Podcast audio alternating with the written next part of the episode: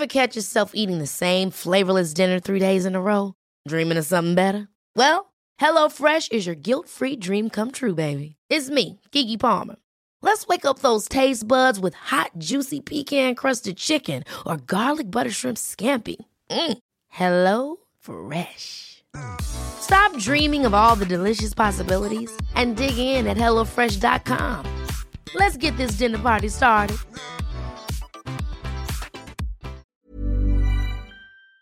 Bueno, pues el día de hoy tengo una invitada espectacular que viene desde Ensenada, Baja California.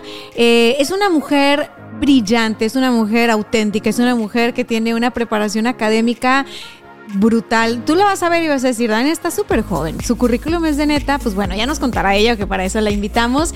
Y estoy muy contenta porque ahora sí que Dios habla y, uno habla y Dios responde, ¿no? Por ahí, por ahí va el dicho. Hace unos episodios con mi querida Lupita Gil, bueno, ya hace unos bastantes episodios, hablamos sobre la importancia de que las mujeres nos atrevamos a hacernos visible, que las mujeres participemos en todos los ámbitos y que dejemos de pedir permiso, de decir por favor y gracias y perdón por cada cosa que vamos haciendo. Entonces, en este episodio tocamos muchísimos temas. Si no lo has visto, lo ves después de este, claro.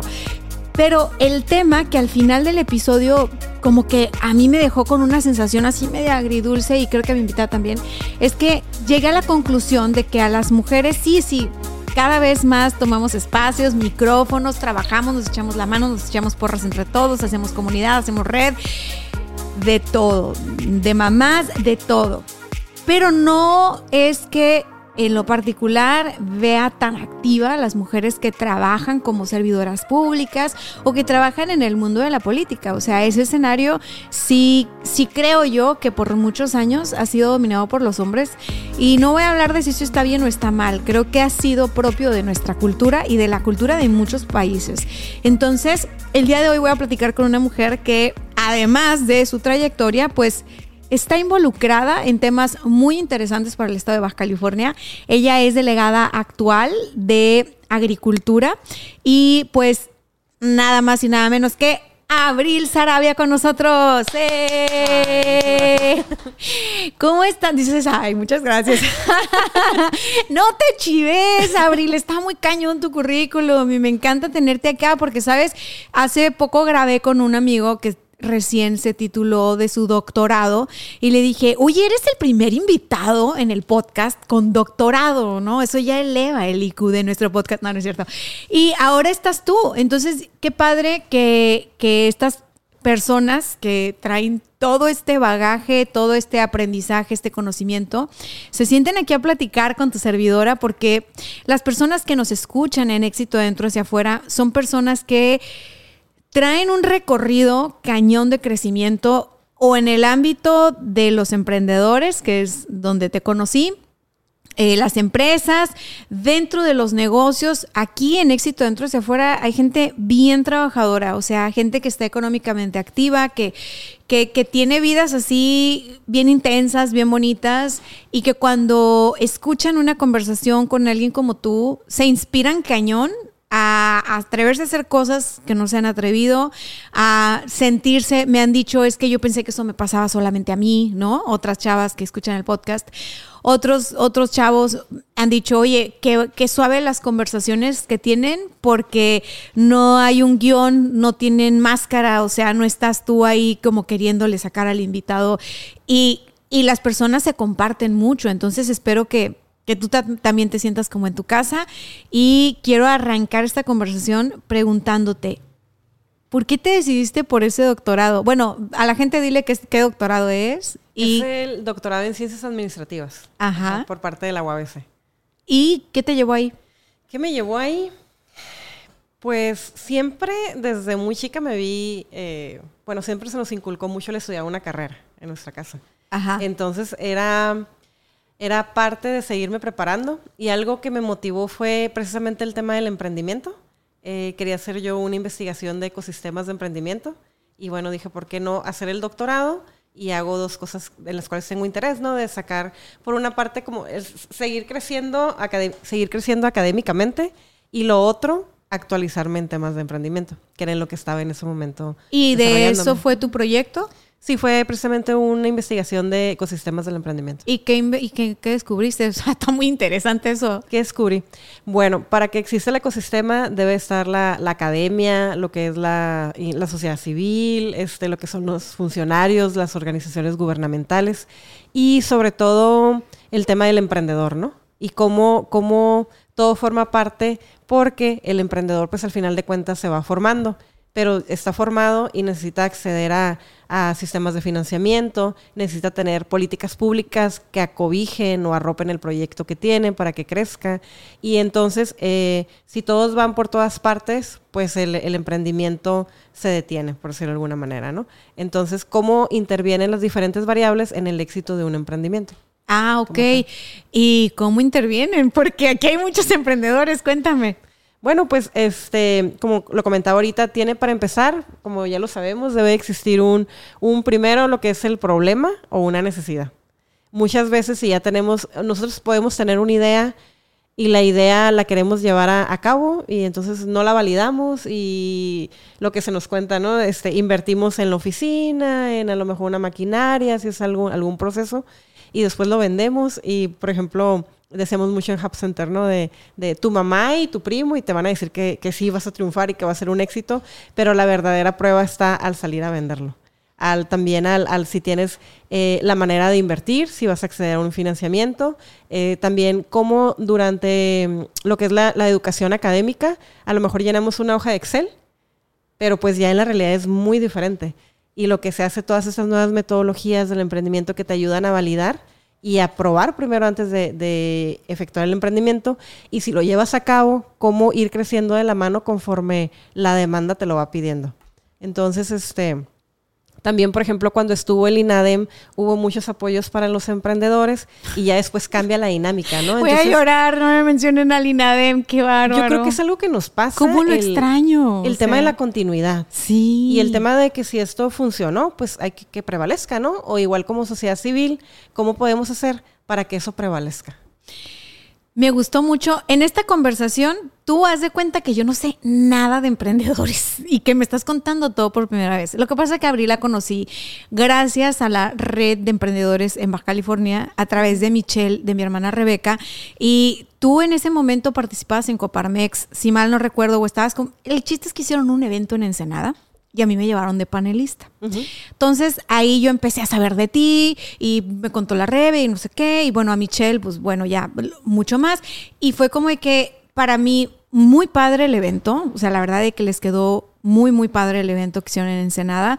Puso a Ensenada en el mapa en aquel momento en cuestiones de el ecosistema, los emprendedores, las empresas. Me acuerdo mucho de los dueños de negocio de Ensenada y de los emprendedores de Ensenada fregones, o sea, porque yo, yo participé como panelista, mi tema marketing digital y tal, pero me quedé a ver las ponencias, me quedé a ver la participación de otros negocios y dije, órale, Ensenada, o sea, no, no parece y wow, o sea, pero, perdón, ahí voy a lo que, lo que vi distinto, ¿no? Y es que en Ensenada estaba surgiendo esto porque había personas como tú y como todo el equipo que participó en ese evento generando que sucediera.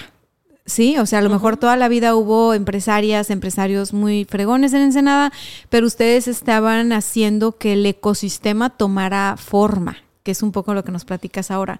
Entonces, pues sí, yo sé que hay que validar y todo, pero es de cuenta que la gente que nos está escuchando no, y, y yo te voy a preguntar como si fuera de primaria, ¿no? Este, en tu paso por la Coparmex y en tu paso por el, por, eh, pues sí, justo como eh, Consejo, a ver, fuiste coordinadora honoraria del Consejo Municipal de la Red de Apoyo al Emprendedor. ¿Qué nombres se aventaban, eh? saludos, saludos, Rebeca. con la Real Academia, pero sí, sí, sí. igual. Impulsada por el INADEM y por la Secretaría de Economía. Eh, en aquel momento, Abril, uno, ¿cuál era tu papel? O sea, ¿cuál era tu papel? Dos, ¿cuál era tu objetivo desde ese papel? Tres, ¿qué conseguiste? Cuéntame. Muy bien, pues yo venía de, como lo mencionó ahorita, de Coparmex. Fui, yo entro a Coparmex como coordinadora de la incubadora de empresas, que se llama, que se llama Plan Crecer. Eh, hubo por ahí una historia, ya es que nace en Precer, en Mexicali, lo arropa creo que Coparmex, después se hace en, Tijuana y en Ensenada, y después en Precer, eh, ya que fue arropado y cobijado y fortalecido, pues decidían que es el momento suficiente para, de alguna manera decían salir del cascarón, ¿no? Entonces se, se convierte en una asociación civil en Precer. Y entonces ya Coparmex nos sigue con el proyecto interno, pero en el caso de, de Mexicali, pero en el caso de Coparmex Tijuana, eh, nace creo que se llama, es en Precer. Ay, tiene, eh, bueno, en Ensenada es Plan Crecer. Ajá, la incubadora de empresas Plan Crecer. Le cambian el nombre porque ya sale, sale en Precer, entonces ya en Ensenada se queda Plan Crecer. Entonces a mí me invitan a trabajar como coordinadora de, de la incubadora de empresas de Coparmex. Eh, tuve, la, tuve la oportunidad de de que se me invitara también como directora antes del año, porque la directora que estaba en ese momento tuvo una oportunidad acá en Tijuana, se vino a Tijuana y se me brindó la oportunidad. A mí me gustaba tanto que yo todavía me recuerdo y me da risa porque le dije, déjame pensarlo. El fin de semana, ¿no? Quiero ser director y yo, déjame pensarlo. Porque me gustaba mucho el tema del emprendimiento, pues. Entonces yo, yo entro a cuando yo entro, entro a medio año y yo quería que el siguiente año ya fuera como mi plan de trabajo, así como que completo, este a partir de enero todo el año, igual metas, este, objetivos, todo, eh, pero en, la coordinación. Entonces el, fin de semana medito y digo yo, no, pues al final de cuentas es lo mismo, o sea, no voy a seguir estando presente en la, incubadora de empresas y acepto la invitación de, trabajar como directora. Y bueno, entonces ya después yo, yo duro en Coparmex este, cinco años como directora, me tocan tres presidentes. El, voy a platicar un poquito de aquí porque la verdad es que sí, estoy muy agradecida y, muy contenta también de, haber recibido la oportunidad de trabajar con ellos. El primer presidente con el que a mí me toca trabajar es el, le dicen capitán, el capitán Ricardo Thompson. Él es un hombre eh, emprendedor por naturaleza, muy visionario. Actualmente él tiene, él opera el puerto del Sausal, que es de cabotaje. Entonces, este, me toca, me toca ser directora cuando él es presidente del centro por un año, ya durante su segundo año que es cuando yo recibo la invitación. No, y él traía la visión de hacer crecer la incubadora, de como empresarios el, fomentar la creación de empresas, el defender este, la, ahora sí que el Estado y lo valioso que es una empresa, comunidad económica como generadora de empleos. Y tú lo escuchas y la verdad es que es una persona, un promotor nato que te inspira y este, y era pues la verdad muy bonito trabajar con él. Este sí creció, eh, nos fuimos al doble en creación de empresas cuando, durante su periodo. Y después estuvo el licenciado Armando León Petanic. Él traía la visión de la creación del Instituto de Transparencia y Acceso a la Información Pública de Baja California. Éramos, ya después de aprobada la ley a nivel nacional, éramos el único estado el cual no tenía la, el instituto a nivel estatal y ah, entonces como que cada presidente tomaba una bandera para, para, promoción o para un tema de trabajo, ¿no? Entonces el tema de trabajo del licenciado León fue el tema de la transparencia. Y pues ahorita podemos ver, gracias a este esfuerzo, el esfuerzo de los ciudadanos y pues también del mismo gobierno, la apertura, que se creó el instituto y ya pues tiene varios años, ¿no? Estoy hablando de, eso fue por allá del 2011, 2012, cuando se hizo todo este trabajo de, de promoción. También mucho el promover por parte de Coparmex el tema de, de las ciudadanías, de las em, este, candidatos independientes en el tema de la política, por precisamente por la participación ciudadana, nos tocó también ser observadores electorales.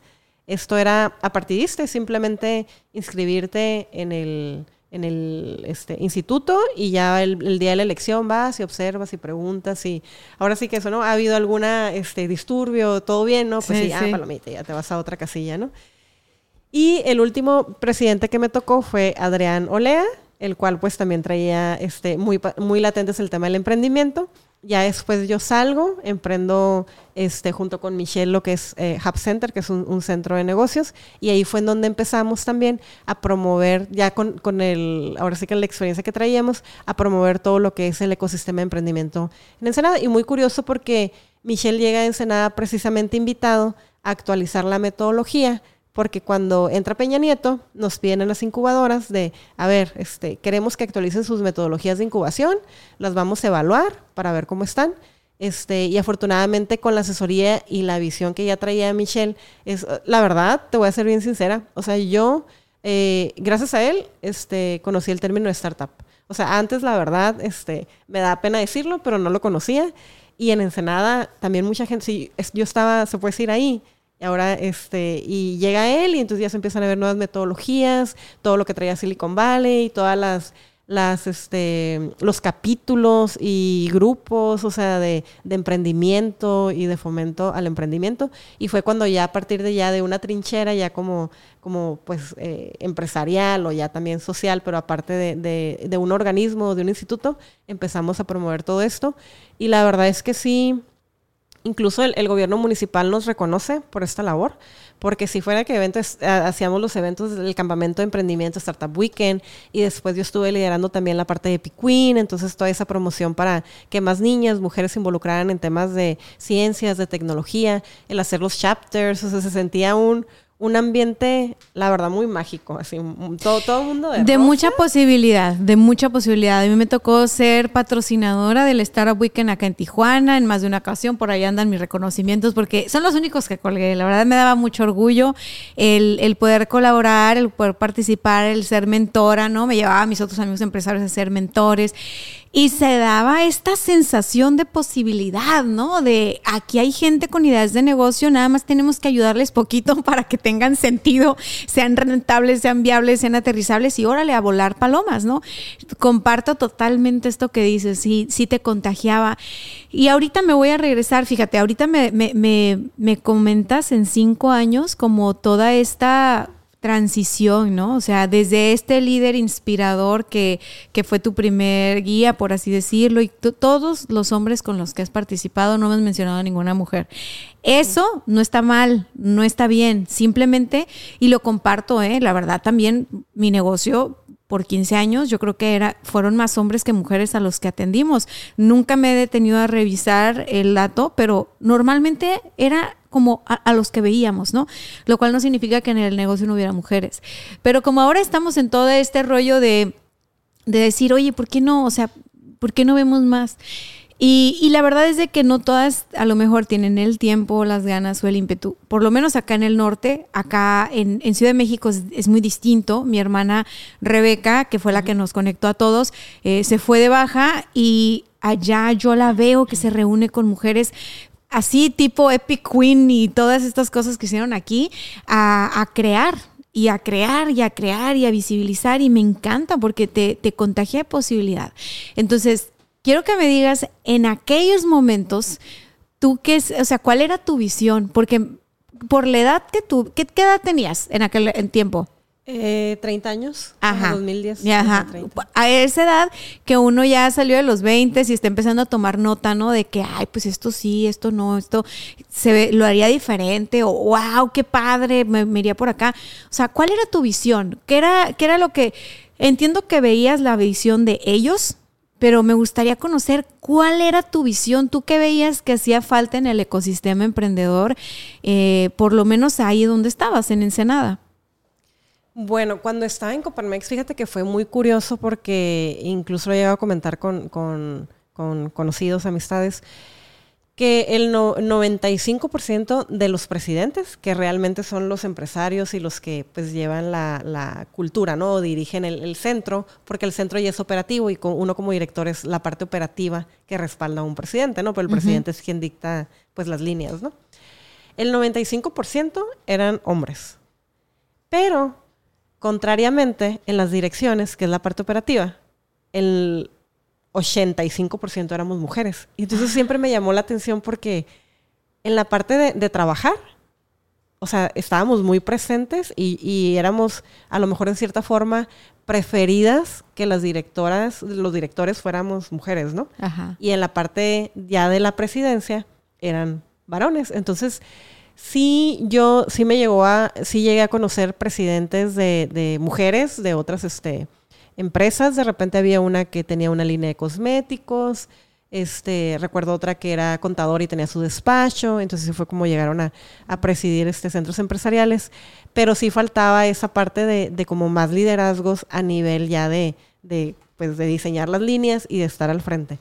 Y, y te digo, por otra parte, pues también muy positivo, y muy bueno que en las direcciones pues fuéramos mujeres, ¿no? Entonces, este, pero sí me llamaba mucho la atención de, de, es que yo no sé, esa preferencia de en dirección, sí, pero en presidencia. Yo no sé si es porque somos demasiado listas y decimos, no, esa bronca que se la aviente otro. o sea, porque eh, te exige otras cosas, ¿sabes? Ser presidente de una cámara exige otras cosas, no nada más es ir a chambear.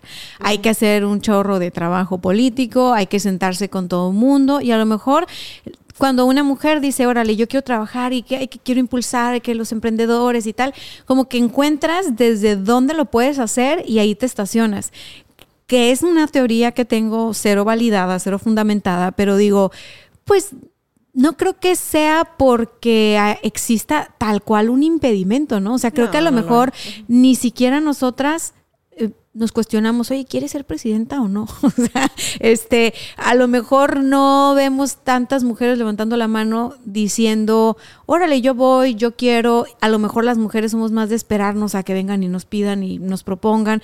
No sé, algún día quiero hablar con alguien del COLEF para que, me explique cosas. No lo hay, pero por ejemplo, al final de cuentas, si el consejo o la mayor parte de las personas que forman el grupo son varones, de repente, este, no sé, tienen una reunión o platican y, oye, a lo mejor este, yo ya fui, oye, tú tienes muy buena trayectoria, ¿por qué no te avientas? Y entonces a lo mejor es la manera en la que va quedando en cierta, el que sigue. en cierta forma, el, ¿cómo se dice? Ahora sí que la, la, pelotita ahí, ¿no? Dentro de la misma cancha. Ajá, Pero y también implica el porcentaje, porque, por ejemplo, si teníamos un grupo, no sé, de 200 empresarios y nada más 10 mujeres participaban, pues yo creo que por porcentaje, a lo mejor no tanto por, por apadrinamiento de los otros, sino por, ajá, y como dices tú, eh, como mujeres también somos muy responsables y si tenemos un negocio, pues a lo mejor prefiero yo cuidar mi negocio y ya después, este, a lo mejor en otro momento, sí participar, que era lo que me compartía una amiga mía, que le mando un saludo a Dara, eh, que es este, empresaria, y me decía, no, es que ahorita yo me siento en el momento en el cual debo participar en una cámara. Y entonces, este, y es importante porque creo esto y creo que debemos estar vigentes y así también proponer, pero ella ya tiene una trayectoria, pues estudiamos juntas, tiene una trayectoria de, ya de, carrera profesional, ya también como empresaria, y entonces ahorita pues consideró que era su momento, ¿no? Sus hijos están un poquito más grandes, entonces... Es que es eso, estamos en muchos frentes. Entonces, sí creo yo que la mujer probablemente no está eh, en, estas, en estas cuestiones de liderazgo porque está atendiendo otras cosas, ¿sí? O sea, como que a lo mejor no levantamos las manos porque decimos, ay, no, es que van a terminar de sesionar y se van a quedar otras dos horas ahí queriendo arreglar el mundo y yo tengo que hacer lo que tengo que hacer. Es mi teoría, porque he participado en, pues en el ecosistema de empresarios y de emprendedores y yo fui siempre muy selectiva con mi tiempo. O sea, la forma en la que yo me afilié a Coparmex, por ejemplo, fue bien loca porque vinieron aquí a la oficina donde estamos grabando a tocarme la puerta, literal, porque, bueno, ubicaban mi oficina porque aparecía en internet, ¿no? Y ellos querían hacer una serie de capacitaciones, eh, capacitaciones que organizaba la Coparmex en ese tiempo para sus miembros entonces, pues eh, vinieron a proponerme que me hiciera miembro y que, mm, o sea, un intercambio, pues.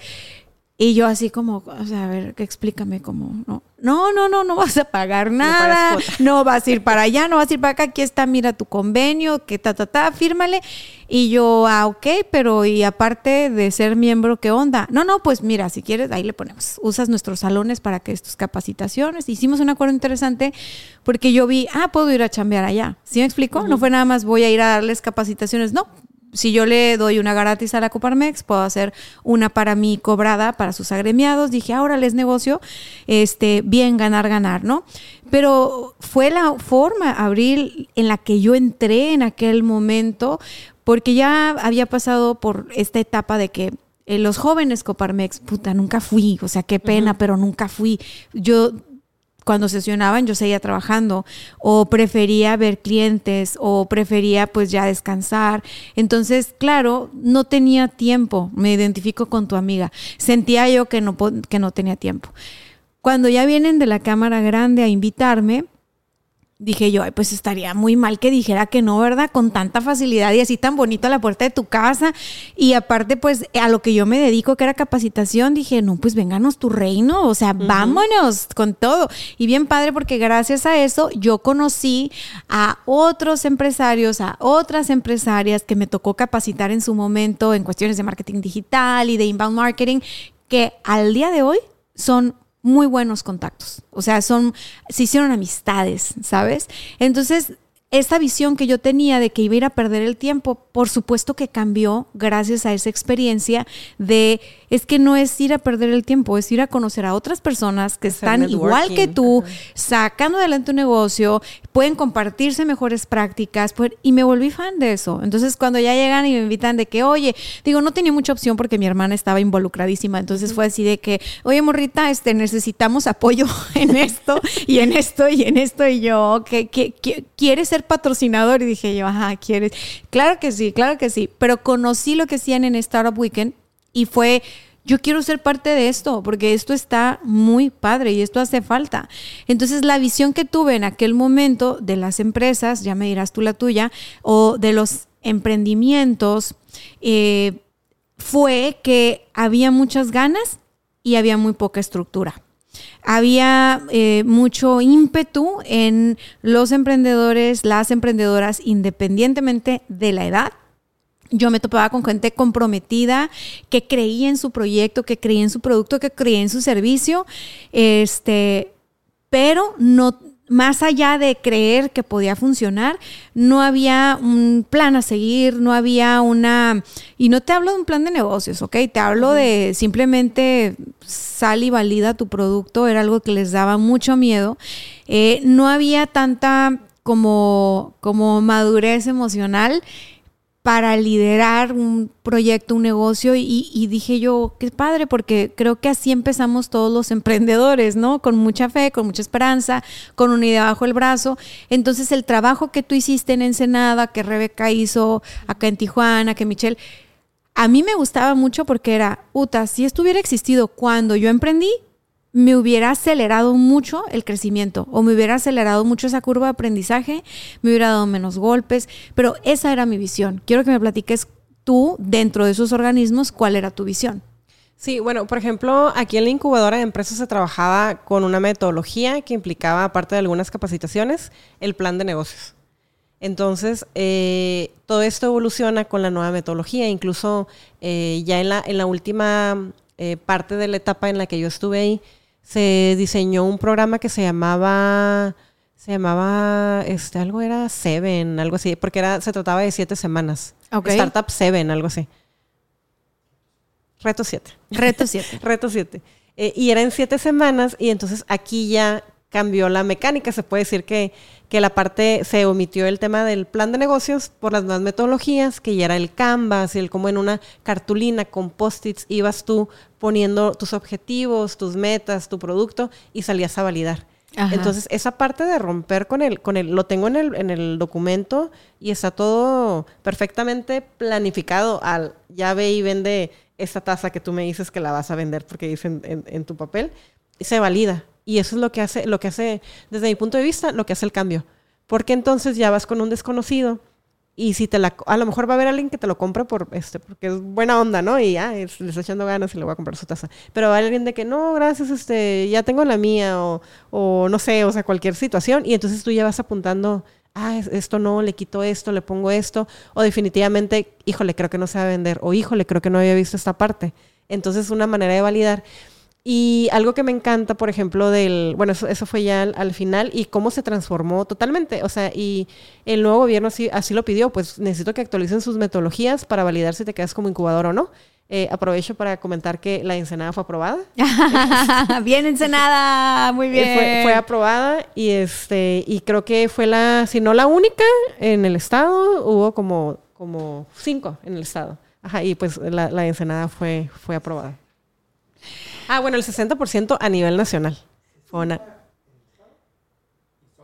Órale, nos, está, nos están aquí apoyando porque viene, viene, no, y está súper bien. ¿Nos quieres decir, por favor? Sí, este 60 a nivel nacional. 60, en Baja en California. Baja California. Ajá. Y, este, y bueno, la Ensenada fue a... Una de las cinco que sí pasaron el proceso. Entonces estaban haciendo las cosas muy diferente. Ahora, me dijiste algo bien interesante, ¿no? el, tu visión era salgan a validar. Tu visión era ahí es donde se va a notar ese, ese crecimiento, ¿no? Hay que salir a la calle y vender, porque validar, para los que nunca han escuchado este término y tienen una idea de negocio o son emprendedores en fase inicial, lo que va a decir si tu negocio tiene futuro o no es que lo valides en el mercado y eso significa tienes que salir y vender. Y como nos dice Abril, cuando estás vendiendo, vas a agarrar información del entorno te van a decir que sí, te van a decir que no, aprovecha y pregúntales por qué. Si, si te compran, pregúntales por qué y si no te compran, también, ¿no? Tú diles, este es un experimento bien importante.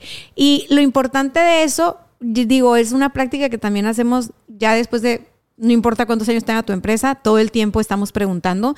Eh, en forma de investigación de mercados o desde el área comercial, desde el área de ventas, siempre tienes que estarle preguntando a tu cliente, siempre tienes que estar tocando el mercado, o sea, no puedes dormirte en tus laureles, no puedes pensar, este, pues ya puse el local bien bonito, ya lo inauguré, este, ya lo subí a Facebook, ya traje influencers, hubo ventas, no, esto ya está. No, no, no, eso apenas empieza. Entonces, cuando hiciste esta parte del estudio en el doctorado, ¿tú ya habías pasado por todo esto de Coparmex ¿O fue antes lo del doctorado? Sí, yo de Coparmex salgo en el 2013. Ajá. Y este Hub Center lo fundó en el 14 y en el doctorado entro hasta el 17. Y entonces ya para, para cuando tú sales del doctorado, con toda esta experiencia que traías de calle, más el estudio que hiciste, o sea, ¿qué me puedes decir de los emprendedores, de los pequeños negocios, de... No vamos a hacer que es regla general, ¿ok? Pero en tu experiencia, ¿Qué le hace falta a los negocios pequeños para despegar? ¿Qué le hace falta a los emprendedores para triunfar con su modelo de negocio? Desde mi experiencia es la innovación, el, tema de, la experiencia del usuario eh, y obviamente las ventas, porque la razón de ser de, una empresa pues es obtener una utilidad, ¿no? Entonces, este, si, si está faltando la utilidad, es también como que ¿por qué no? Y también si estás obteniendo muchos clientes, eh, recuerdo que una vez le, comentaba a una persona, em, qué padre que tenga, porque nos quedó mal en, eh, me quedó mal en, un, una entrega, ¿no? En un tiempo, le digo, qué padre que tengas tanto trabajo, porque eso te está, como que le saqué el lado positivo, te está, te, está mostrando que tienes mucho trabajo, crece. O sea, contrata a otra persona que te ayude. Entonces, cuando tu mercado, cuando tus clientes ya son más, o sea, te, tienes que estar preparado para crecer. Hay una frase que también en el emprendimiento se utiliza mucho que es pivotear, que es lo, el movimiento que hacen los jugadores de básquetbol, ¿no? Cuando están así como que con la pelota. Y entonces es, ah, ok, esto me da, le sigo por aquí, esto no me da, me voy por acá. Este, ya, ya salió esa nueva aplicación, o ahorita que están muy de moda también las, los, meseros digitales, ¿no? Ah, pues lo, pongo, o sea, invierto. Yo creo que es muy importante invertir, sobre todo cuando el negocio te está dando. Eh, tener la visión y, yo creo que también la, la, el conocimiento, la idea de que siempre todo está en movimiento. Yo recuerdo que mi primer jefe me dijo, lo único seguro en esta vida, Abril me dijo, es el cambio. Entonces, todo está en constante movimiento. Nunca podemos caer en la zona de confort, porque muchas veces morimos ahí cuando nos quedamos en la zona de confort. Y, y, ni tampoco en el, en el tema de, ay, bueno, ya solucioné esto o ya apliqué esto, ya me siento. Siempre va a haber una situación que se tenga que atender, que es el movimiento. Entonces yo creo que estar muy al pendiente y también el aceptar cuando, cuando no es por ahí, pues ahora sí que cambiar, ¿no? Hay una frase también en emprendimiento que se valida, valida, ¿cómo se valida pronto, valida barato, algo así, ¿no? Entonces, sí. como si ves que no da y también este, incluso ya ves, eh, participábamos, no era una licencia que teníamos, pero a veces apoyábamos los eventos de Fuck Up Night, ¿no? Ajá. Entonces recuerdo a una, a una amiga que dijo, no, es que puso un, negocio de pinturas.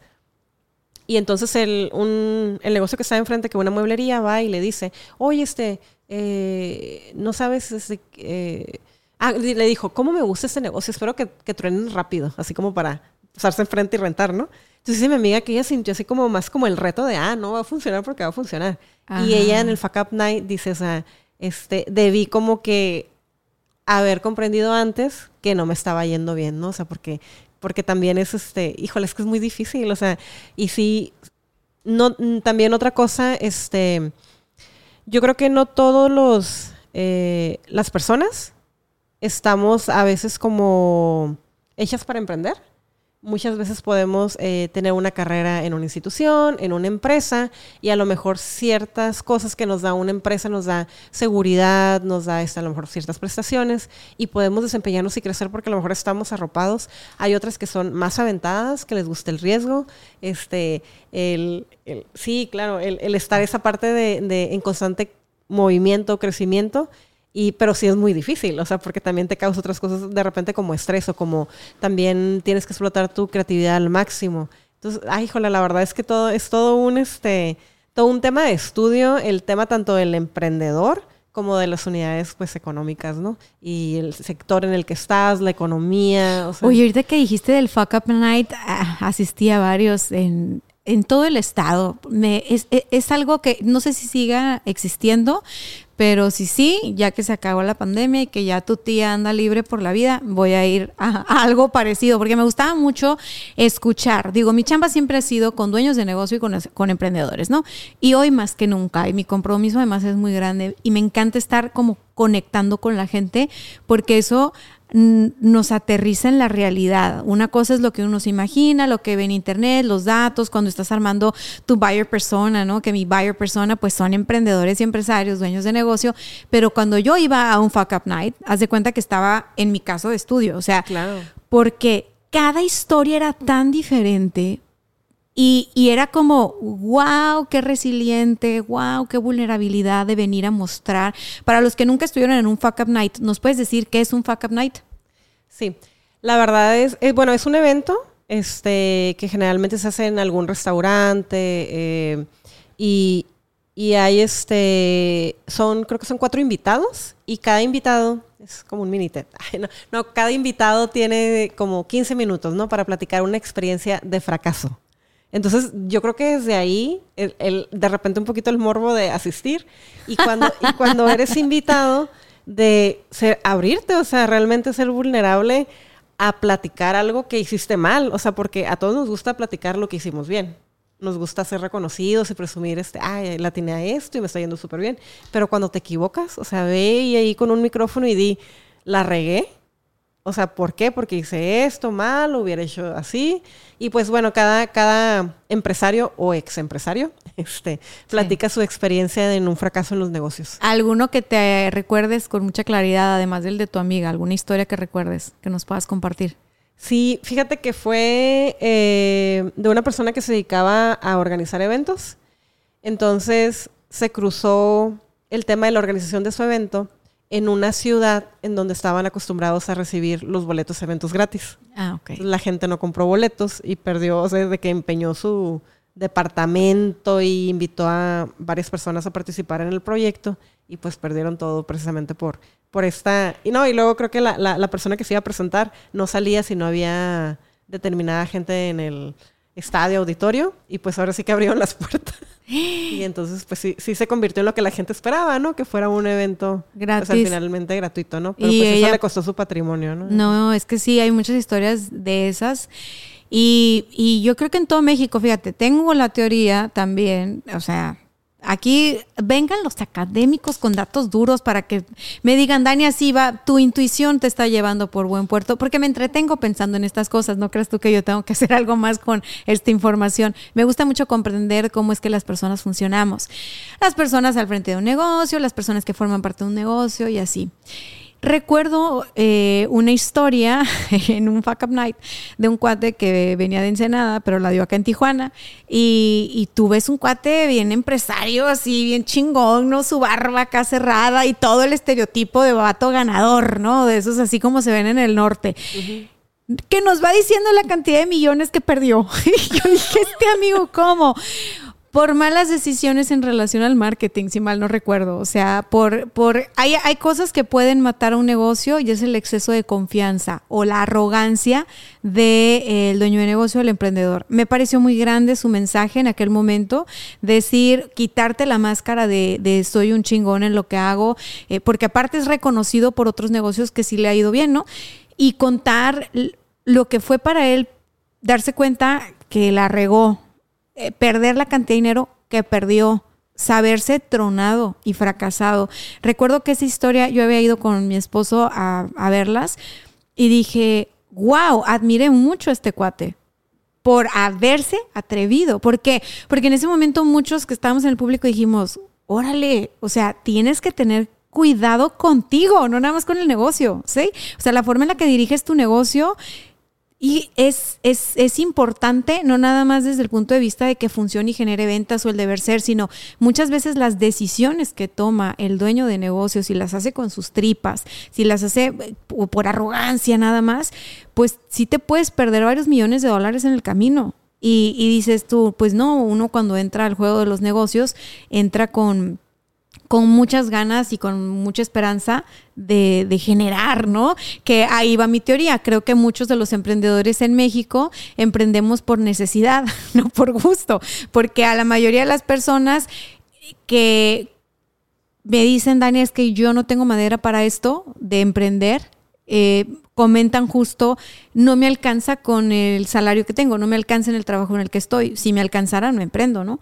O muchos de los que emprendimos en mi generación, en, no, pues yo quiero poner mi negocio de lo que estudié y tal, porque no hay afuera. ¿Sí? No había un trabajo de lo que yo quería trabajar, para lo cual yo me había preparado tantos años. Entonces yo tenía una necesidad, ¿sí? Yo me hice un autoempleo al principio en ese momento no estaba ni de moda lo de emprendedores ni nada. Yo me había autoempleado, yo me había inventado la oportunidad que había estado buscando y que no existía. Y como yo no me quería ir a Ciudad de México a tocarle la puerta a una agencia, porque yo quería que aquí en Tijuana existiera también lo que existía en el, pues en el centro, me aventé, corrí riesgos, crecí, con el tiempo lo logré convertir en una empresa rentable, de la cual me sentí muy satisfecha, muy exitosa y todo el rollo, pero al final del día eso también llegó un punto en el que lo terminé, ¿no? Y fue como, aquí, fue, aquí termina el ciclo de este negocio. Y eso me lleva a que hay personas que dicen, el negocio voy a darme cuenta si es rentable. Hace poquito platiqué con un amigo que tiene negocios y le va súper bien y él todo el tiempo está pivoteando cosas. Y me dice, es que si en tres meses no me da, lo corto. Y dije, ay, qué drástico. en tres meses es bien poquito, cuate, pero pues bueno, te ha funcionado, ¿no? Por eso estás donde estás. ¿Tú qué me dices? ¿Cuánto tiempo un pequeño negocio, un emprendedor debería de poner a prueba su negocio para ver si jala o no jala? Híjole, yo soy creo que me, cargaría un poquito más en el sentido de tu amigo. Sí, soy eh, como un poquito desesperada, me gusta ver como resultados a corto tiempo. Pero yo creo que depende también del negocio y del dinero que tengas para invertir. Por ejemplo, si él tiene todo para invertir e invertir en publicidad y, y en lo necesario, pues digo, a lo mejor es, como dices, ya, ya ha validado el tiempo, ¿no? Pero si también, este, ahora sí que pediste un préstamo y, y o lo que tenías ahorrado y apenas estás, este, tú también haciendo esfuerzos por, por promocionarlo, por recomendarlo, por, creo que sí, creo que sí valdría la pena, este, prepararse un año. Aunque soy mucho de la idea que también uno debe emprender y debe de crecer desde muy abajo. Eh, tenía, tengo el caso de, también de un conocido que él este, producía cosméticos y decía, ah, es que ya voy a rentar un lugar. Y yo le comentaba, no, amigo, hasta que te veas tú en la necesidad de ya tener un local en donde entregar. O sea, mientras tú puedas seguir haciendo las entregas o, o sea, y aún así, pues también el, el tema de los centros de negocios, ¿no? Que son espacios en donde te ayudan a validar, cuando sobre todo cuando son servicios, ¿no? Este, te ayudan a validar para que, para que te hagas de tu clientela y entonces ya después te avientes ya eh, con una cartera de clientes a abrir un negocio. Alguien que nos esté escuchando ahora y que no está familiarizado con nada de esto de las cámaras, ni el networking, ni nada, pero tiene un negocio y dice, oye, a ver, resulta que hay lugares donde a los negocios nos ayudan, este, qué hay que hacer, ¿no? ¿Cómo me muevo? ¿Cómo voy? Eh, en todas las ciudades hay cámaras. ¿A cuál deberían de acudir o a dónde podrían ir a tocar la puerta estos pequeños negocios? Pues bueno, yo los mandaría primero a la Secretaría de Economía. Este, ok, a la Secretaría de, Economía. Del Estado. No, para, para que eh, tiene, bueno, y también depende, porque este, si es también un proyecto del sector primario, pues ahí pudieran también acudir a la, Secretaría de Agricultura, ¿no? Pero, por ejemplo, gol, metiendo gol. A ver, dinos cuál es un proyecto del sector primario. A ver, a ver, explícanos. Ah, del, sector, del sector primario, pues, fue, eh, bueno, el sector primario es todo lo que se siembra. Este, también, bueno, también entra la Secretaría de Pesca, también todo lo que se extrae del mar. Eh, igual pude hacer temas este, de, bueno, de siembra, recolección, eh, todo lo que es el tema pecuario también, este, lo que es el ganado, gallinas, huevos, todo eso. Ok, ok. Entonces, por ejemplo, si yo tengo una idea de negocio, tengo un terreno acá, este, pues ya, ya, para, que no lo tengo, pero lo quiero tener, ok, estoy aterrizando la idea para que todo quede claro. Este, y digo yo, tengo el sueño de, sembrar y de vender eh, producto orgánico aquí en la ciudad, porque mucho de lo que se vende en la ciudad, en los mercados, pues viene de muy lejos y eso hace que sea más caro y que sea, este, pues pues no, yo digo, podríamos intentar sembrar aquí y, y, hacer un servicio y distribuirlo en vivienda y y así. Porque me gusta el rollo de la jardinería últimamente y el de la siembra y sé que tiene muchos beneficios el consumir productos eh, orgánicos, ¿no? Y como consumir productos orgánicos, por lo menos en la frontera, es, aquí en Tijuana es caro porque eso significaría ir a San Diego o comprar productos aquí que fueron importados y eso los encarece mucho. Mi solución fue, bueno, pues hay que sembrar, ¿no? Y después dije, ay, pues si hay que sembrar para nosotros, pues hay que sembrar para más gente, pues si ya vas a sembrar. Y empecé con el rollo ese. Pero bueno, significa que si lo quiero hacer negocio, voy a la Secretaría de Agricultura. Agricultura o, ajá, o o este, ah, agricultura o economía. Agricultura o economía. Sí, por ejemplo, en, economía tratan ya más los productos o servicios, este, ya como un producto o servicio. Ah, por, ejemplo, aquí ya estaríamos hablando, lo que me comentas de la parte de, también de, sembrar, ¿no? De cultivar. En la Secretaría de Economía hay, hay este, financiamientos que se dan por parte de, gobierno del Estado. Eh, son créditos y entonces eh, también apoyan con todo el tema de registro de marca eh, cursos igual de... ¿Está difícil obtener un crédito? Pues sí te piden ya que la empresa esté dada de alta, este, obviamente tienes que eh, tener una garantía, ¿no? De que vas a cumplir con, los requisitos, este... Pero, o sea, mientras sea una empresa que está dada de alta, que esté sus ventas, todo eso, los invito a que visiten la, página. Este, Haciéndole promoción, ¿no? Ella, a todas sus dependencias.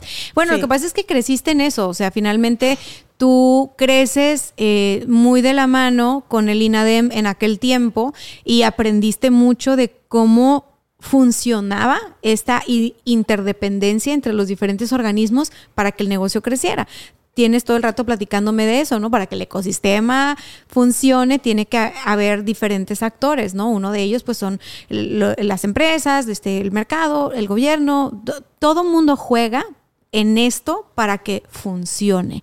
Entonces, me gusta lo que dices porque al final del día a veces los emprendedores o los empresarios nos podemos sentir muy desatendidos por el gobierno. O sea, la verdad es de que independientemente de qué gobierno esté en turno, ¿no? Independientemente de qué partido esté en turno, como que a los emprendedores y los empresarios no es que parezca que se les tiende mucho la mano. A las grandes empresas sí, o sea, las grandes empresas en México sí, sí se les dan muchas facilidades porque generan empleo, pero a los pequeños no, o sea, y, y bueno, te escucho y digo, órale, pues no, no pensé que que pudiera encontrar algo de valor en estas secretarías. Me voy a llevar la tarea de investigar, voy a googlear a ver qué les encuentro y se los comparto. Eh, debería en teoría existir en todos los estados de México eh, esta Secretaría de Economía o esta Secretaría de Agricultura que tenga programas de apoyo, de fomento, de crecimiento ¿no? a estas empresas.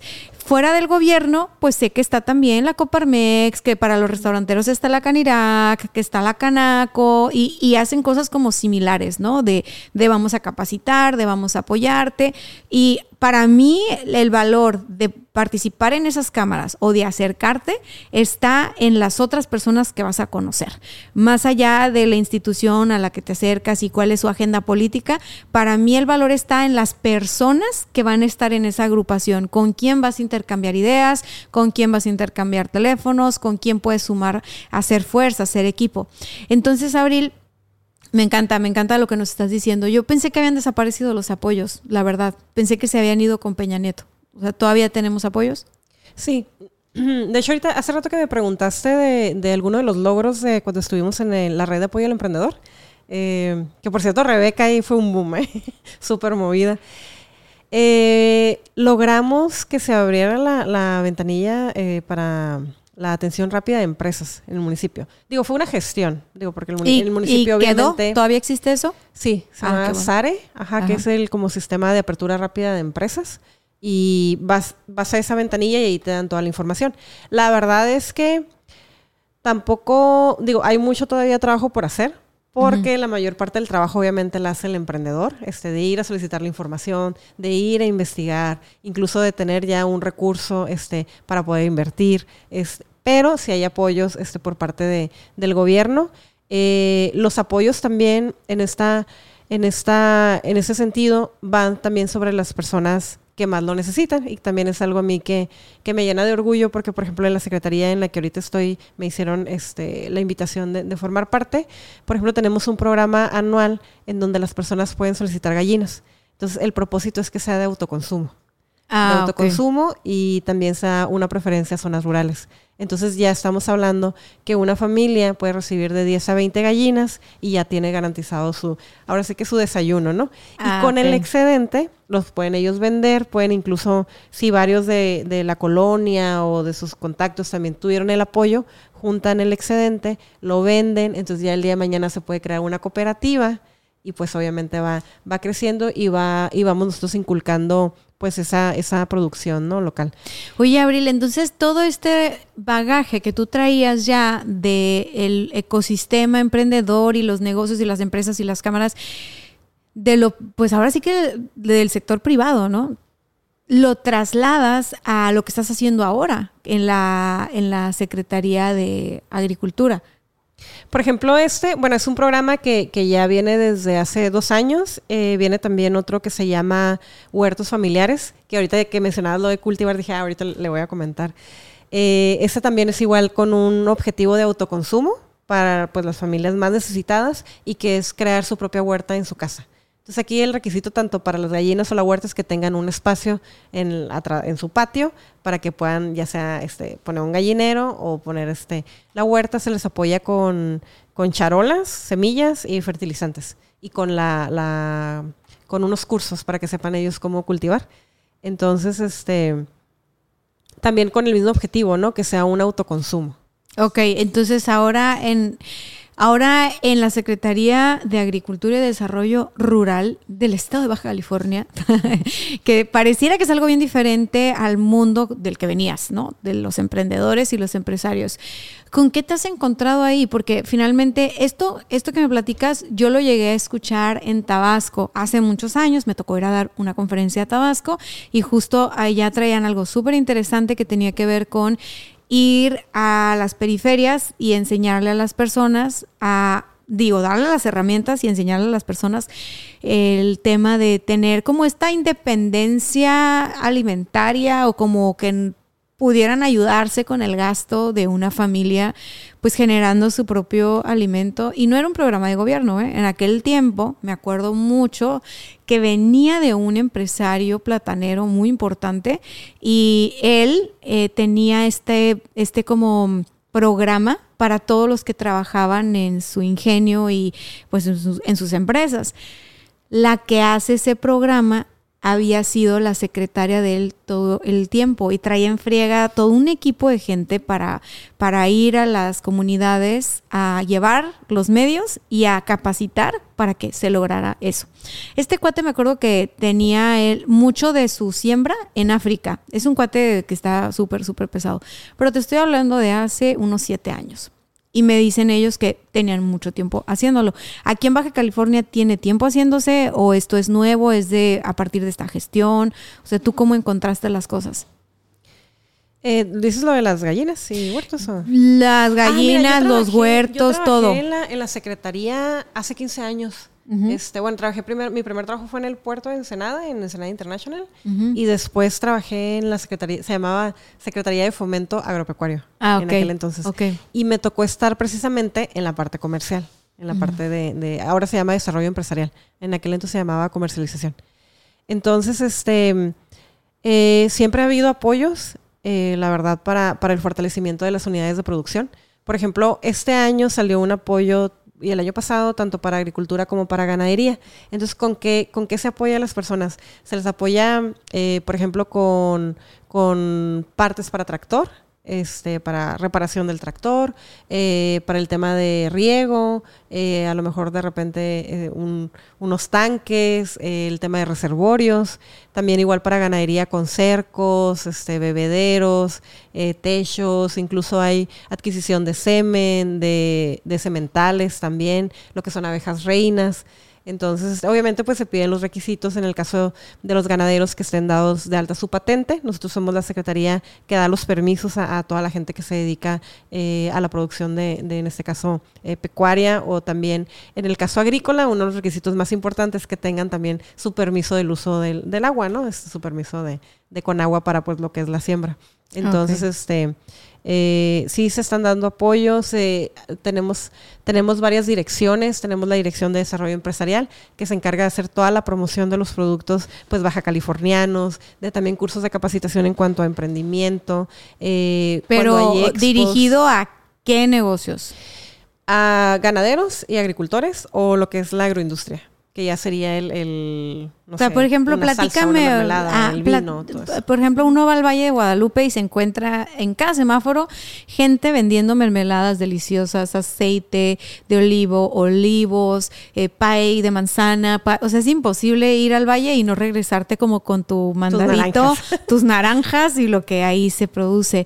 Eh, entonces, estas personas que tienen este tipo de actividad comercial o giro comercial, pueden acercarse a esta secretaría a pedir apoyo o tienen que tener tiempo constituidos o sea, nosotros es que, mira, te este, pregunto esto porque, mira, la verdad, la verdad, la verdad, hay una desconexión total entre la gente y los gobiernos, ¿no? Más allá de la grilla y todo, como que uno nunca sabe qué programas hay, o qué, o qué becas, o qué créditos, o qué nada. O sea, por más que lo pongan en internet o te manden correos, como que la neta uno sí siente desconfianza de que, ay, voy a ir y le voy a dar mi información y nada, de seguro ni te van a dar nada, este nada más son para la gente que traen ellos. O sea, ¿Cuál, desde tu experiencia? no. sí, no, a ver, a ver, aquí tú aprovecha y reivindica, por lo menos a los Ensenada, ¿no? Ya los demás, quién sabe. Este, cuéntame, por favor, cómo, cómo es eso. Fíjate que hace 15 años que trabajaba yo en la secretaría, de repente cuando presentaba, presentaba los informes me decían, oye, ¿de dónde sacas tanta gente? Como dices de la mermelada, la aceituna, y yo, pues, era parte de mi trabajo, ahora sí que andar recorriendo y ya este, preguntándole al señor pues puestecito, oiga, usted este, envasa, usted hace la mermelada.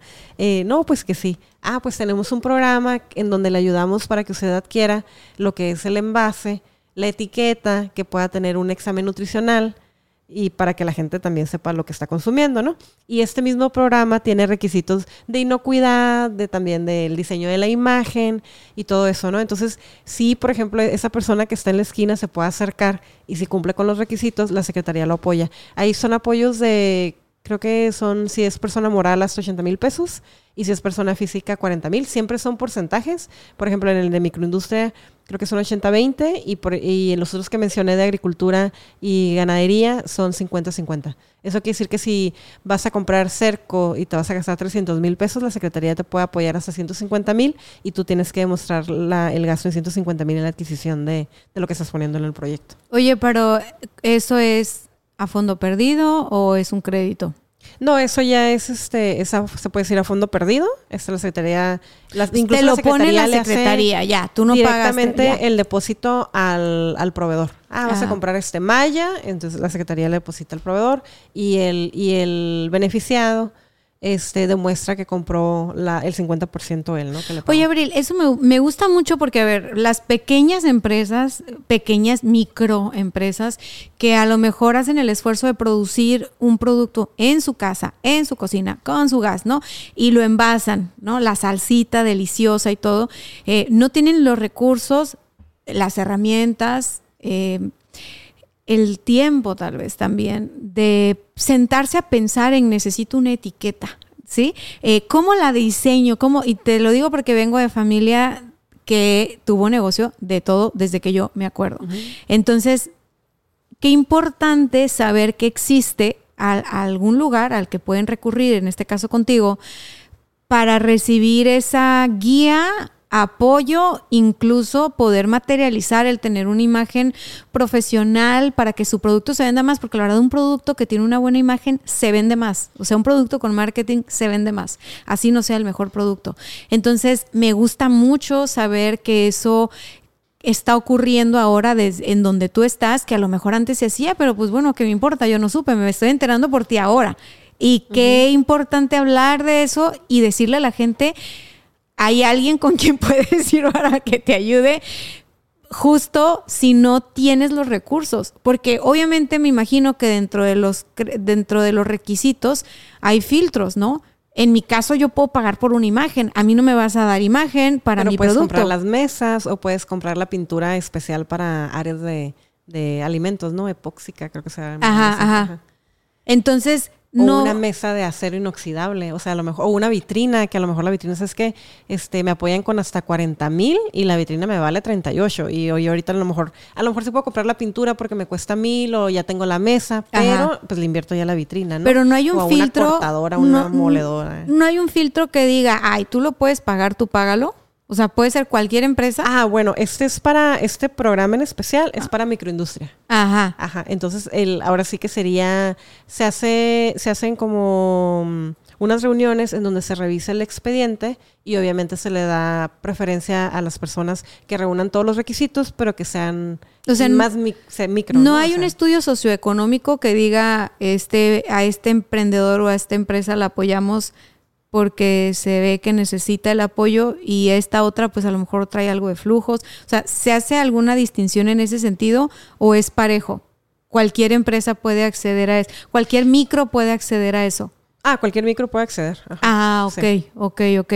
Sí, más que nada es, a lo mejor accede una que no es micro y, ahí es en donde a lo mejor no sale beneficiado o, a lo mejor se alcanza, ¿no? O sea, dependiendo la, la evaluación que se haga. Y aquí es, también importante decir, sobre todo es para los micros, sobre todo es para los que no tienen quien o no tienen la lana para ir a pagarle a una agencia de publicidad para que les haga la, una agencia de marketing que les haga la imagen o este estudio nutrimental para su etiqueta, que si tú quieres meter tu producto de venta a una cadena, a un mercado, te piden esa tabla, te piden una etiqueta, o sea, si, si alguien está produciendo salsas y mermeladas en su casa y son muy buenas, esto es en toda Baja California, ¿cierto? Sí. Ok. Y, y, tienen este producto que está, que está chingón. Por ejemplo, hace poquito vino un emprendedor que tiene unas salsas de Jamaica con habanero, con deliciosa, y él, eh, justo le decía, yo fui a visitar su negocio después de grabar y le digo, oye, es que esto está bien bueno, o sea, tus tacos están bien buenos, pero esta salsa yo no la había probado, o sea, que, ¿y qué tiene, no? Y ya me empezó a decir qué tiene y le dije, wow, le dije, ¿cómo salió? No, pues para poder aprovechar la jamaica que queda después de que haces el agua. Y dije, oye, qué chido está eso. Le digo, oye, ¿por qué no vendes las salsas? Acordándome de la señora de la guerrerense, como saludos a la guerrerense, la amo. Esta señora emprendedora es otra onda. Le digo, ella vende, mucho sus salsas y se hizo famosa por las salsas. Yo fui por una salsa la primera vez que fui a su, a su lugar de tostadas. Claro que ya después me quedé por las tostadas.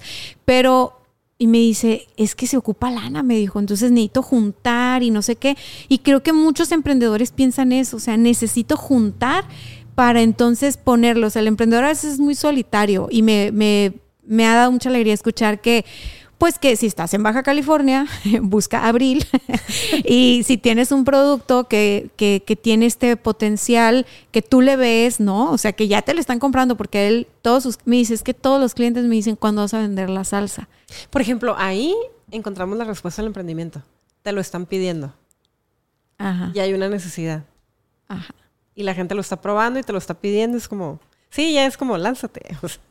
Ajá, el siguiente paso es como profesionalízalo, ¿no? Bueno, para este tipo de casos pueden ir contigo y ustedes desde esa secretaría pueden apoyarles. Sí, lo único es, por ejemplo, en mi experiencia esos dos años, el apoyo ha salido una sola vez y sale en marzo. Entonces sí es muy importante que a principios de año estén al pendiente, de las convocatorias, eh, sobre todo cuando es el, tema del recurso. Porque, por ejemplo, cursos de capacitación tenemos todo el año.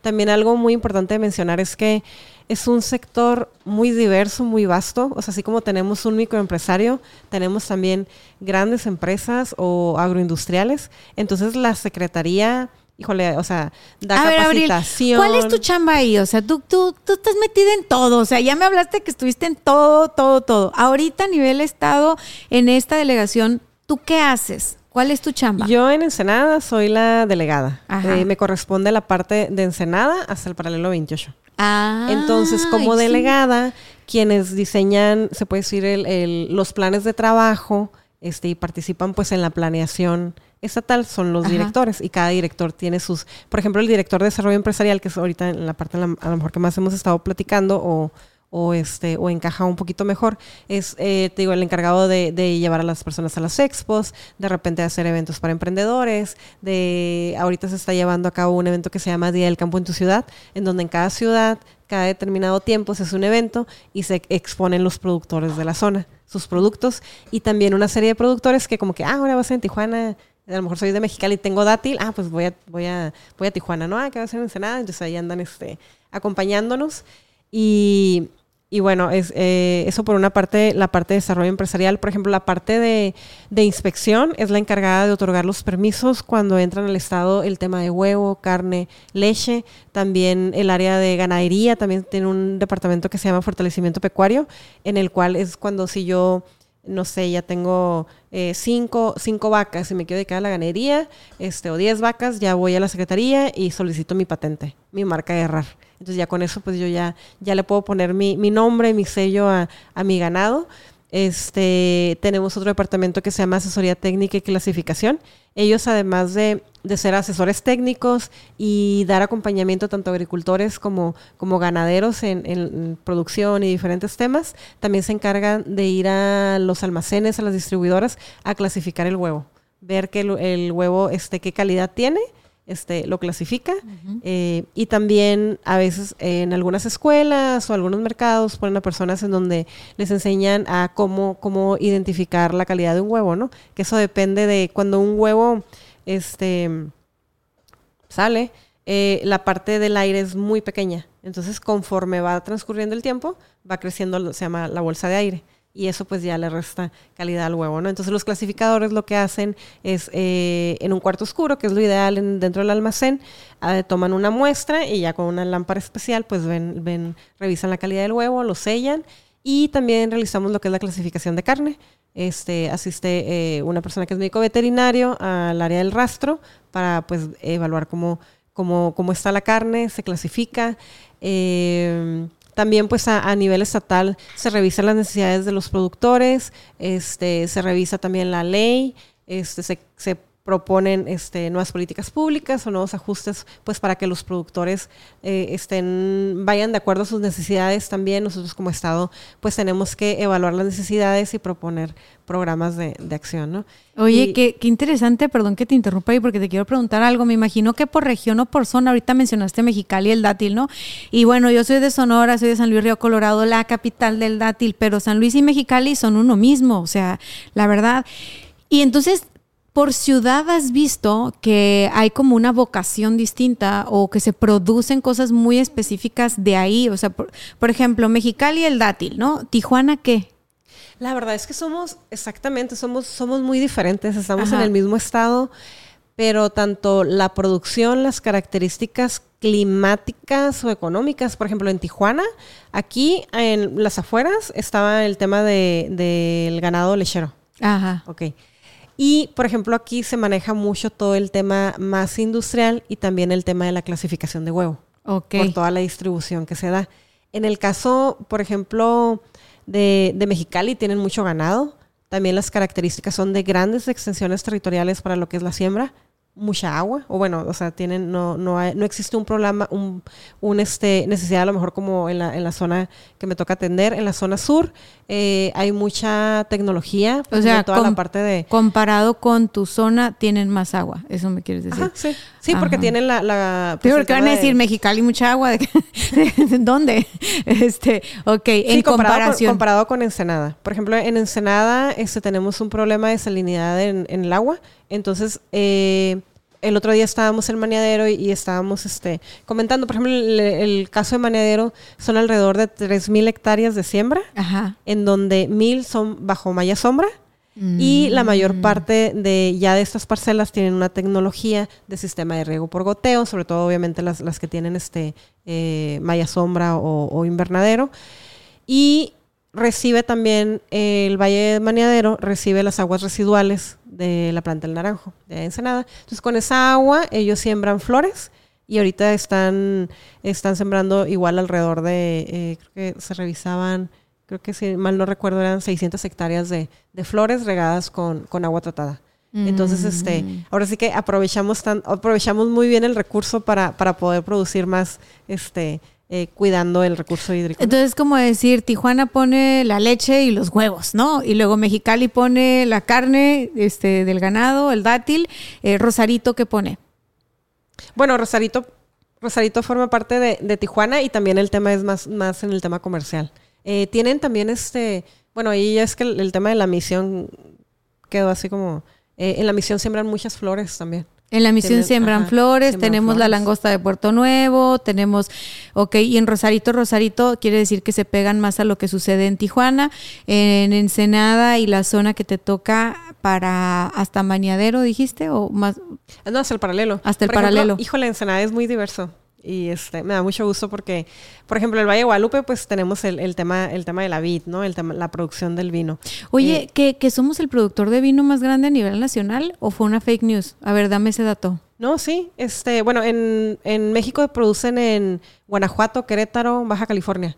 Y Baja California, pues sí, tiene, tiene la producción de, de vino más importante del país.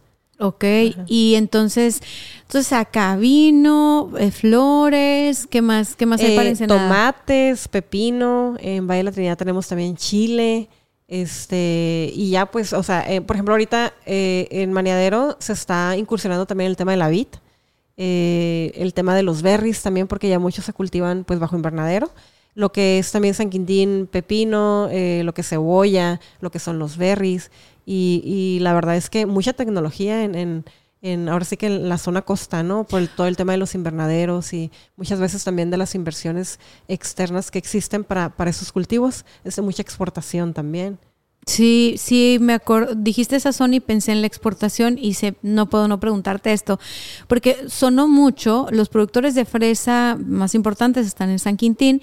Eh, aquí en Tijuana hace un tiempo hubo como todo un tema en algunos restaurantes, algunos amigos y demás, de no consumas fresa, eh, no consumas la fresa de San Quintín, eh, están explotando a los trabajadores, ¿no? Entonces, ustedes como secretaría, ¿tienen alguna injerencia en eso? ¿Pueden meterse y ver si en efecto eh, hay un tema de explotación en general, ¿no? No te voy a decir nada más de que una empresa en particular, sino en general porque la mano de obra del campo en todo el país o sea, es muy barata, le, les pagan nada, la verdad, les pagan nada.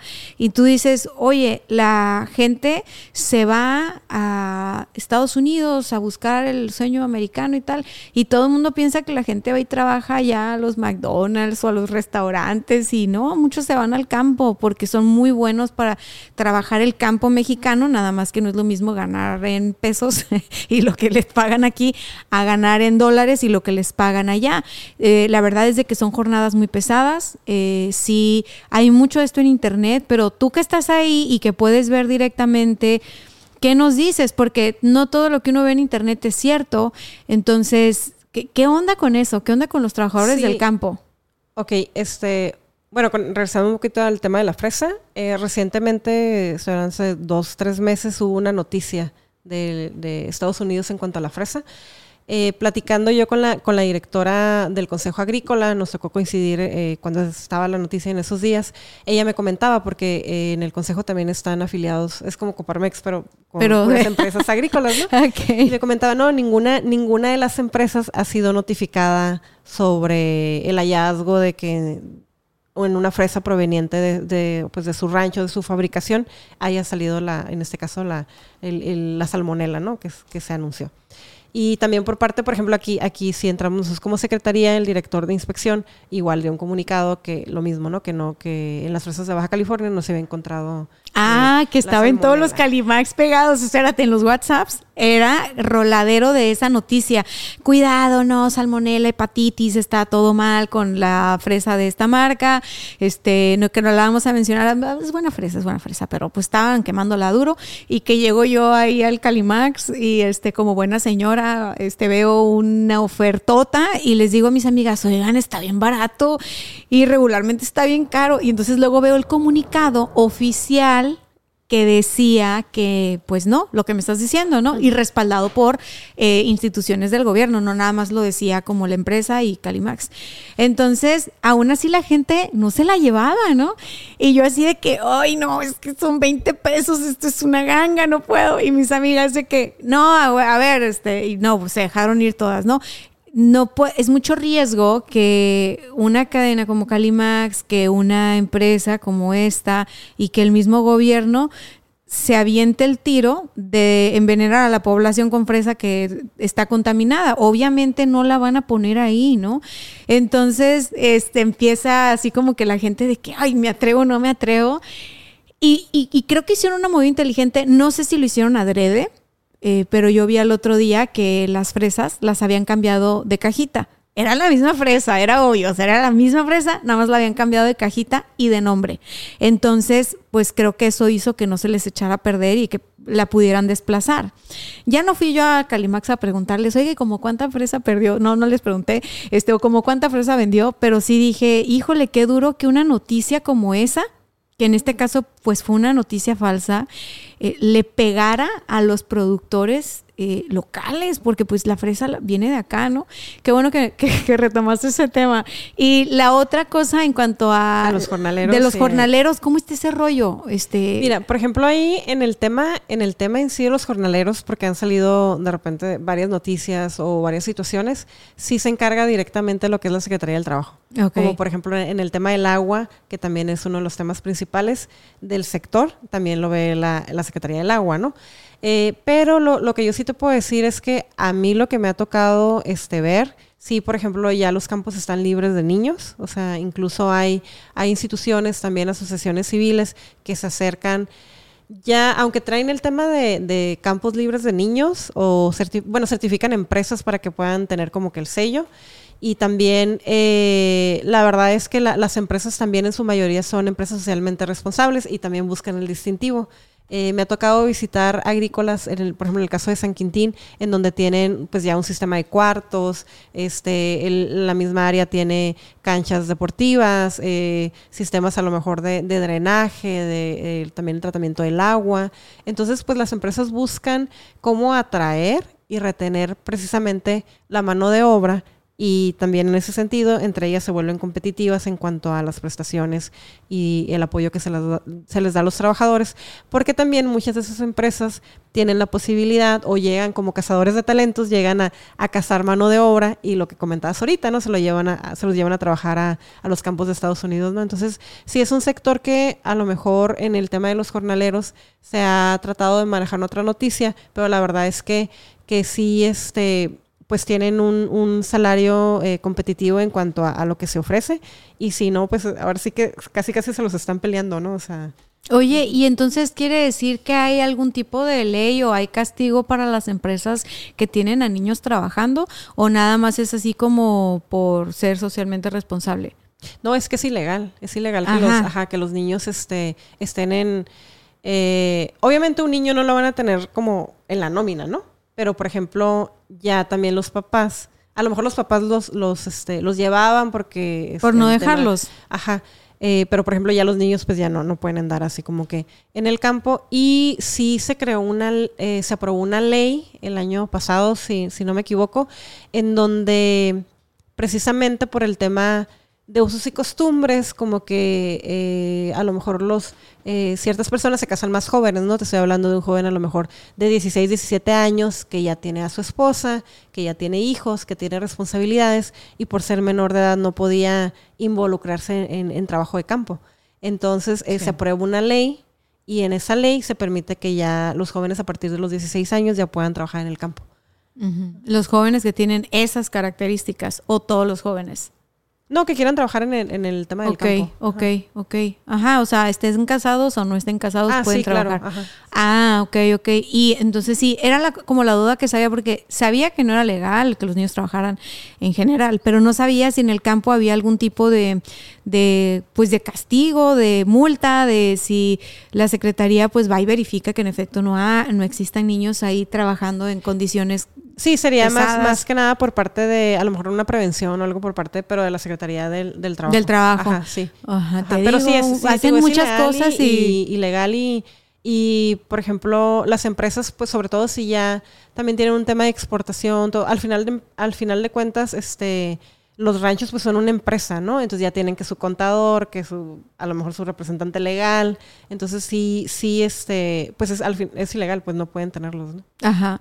Ah, ok, ok, ok, ok. Sí, pero le toca la del trabajo. Te digo, hacen muchas cosas y te escucho hablar y empiezo a pensar, oye, pero es ilegal, pero lo vigilas. Bueno, sí, pero le toca al otro. Y como normalmente las personas, pues no sabemos, el promedio, el común denominador de las personas no sabemos qué es lo que se hace en una secretaría como tal. Eh, se me hace muy interesante el trabajo que estás haciendo. De alguna manera siento que te llevaste toda esta cultura de, los emprendedores y del, del, mundo eh, empresarial a lo que estás haciendo ahora en el sector primario. Ven, ya aprendí dónde está Abril, está en el sector primario. Y siento que puede tener mucho valor porque la visión de alguien que viene del sector privado, claro que puede enriquecer en, en, este sentido. Si bien son empresarios, también los, los, pues los grandes agricultores y demás, eh, pero pues yo pienso en los pequeños y en los que van empezando y yo sé que ahí sí hace mucha falta como esta visión, estas metodologías, este, dale por ahí, hazle por acá, el, el si haces esto poquito diferente, tu resultado este, va a ser completamente distinto. O sea, siento yo que eso es como algo, algo bien padre, me, me encanta que, que, estés ahí y pues que la próxima vez que nos veamos, no, la quiero ver así como en Expo, ¿no? De que llegue y a ver, sombrero. no, con el sombrero, sí, sí, porque pues yo a Abril la conozco de, de, de saco y, ¿no? Y de, de los empresarios, pero pero no, hay que hacer una expo aquí, me traes el vino, la miel, el todo, y me dices las historias. Me dices las historias de esto lo hace Juanita, esto lo hace, porque pues la verdad es lo que al final del día, lo que a uno motiva. Cuando se habla de gobierno, casi nunca se hablan cosas buenas. Más allá de la política y de a quién le vas y todo, la verdad no, y, y, no interesa tanto. Entonces, ver a alguien como tú, eh, eh, tan transparente y normal y que diga, este es, este es el trabajo que se está haciendo, pues la verdad sí me interesa conocer más y sí me interesa saber que, de qué otra forma se puede ayudar, ¿sabes? A lo mejor los que estamos en, en esto del ecosistema emprendedor o los que estamos en, en donde estemos, ¿cómo le ayudamos a esa persona que está produciendo miel o que está produciendo salsa o que está produciendo, cómo le ayudamos a que lo crezca, a que lo escale, a que lo detone, cómo le ayudamos? Porque creo que en la medida en que nos ayudemos todos vamos a salir adelante. No, pues ya más que súper invitada, este, quiero la verdad ser uno de, mis planes para cerrar este año es, eh, por ejemplo, te comentaba ahorita que la convocatoria sale en marzo, ¿no? Por ejemplo, en el tema de microindustria. Entonces, empezar ahorita, desde octubre, ya el tema del emprendedor, invitando a todos esos pequeños productores, nos vamos octubre, noviembre, diciembre, enero, febrero, y ya en marzo, cuando salga la convocatoria, estás listo para saber qué vas a pedir, ¿no? Etiquetas, este, el envase, la tabla nutrimental. Y ahorita que comentabas de, la trayectoria, creo que todo suma. Este, cuando me hacen la invitación y yo me pongo a revisar el, plan, el plan de, la, de nuestra gobernadora, eh, que la verdad es una mujer muy trabajadora, este, muy positiva, muy propositiva.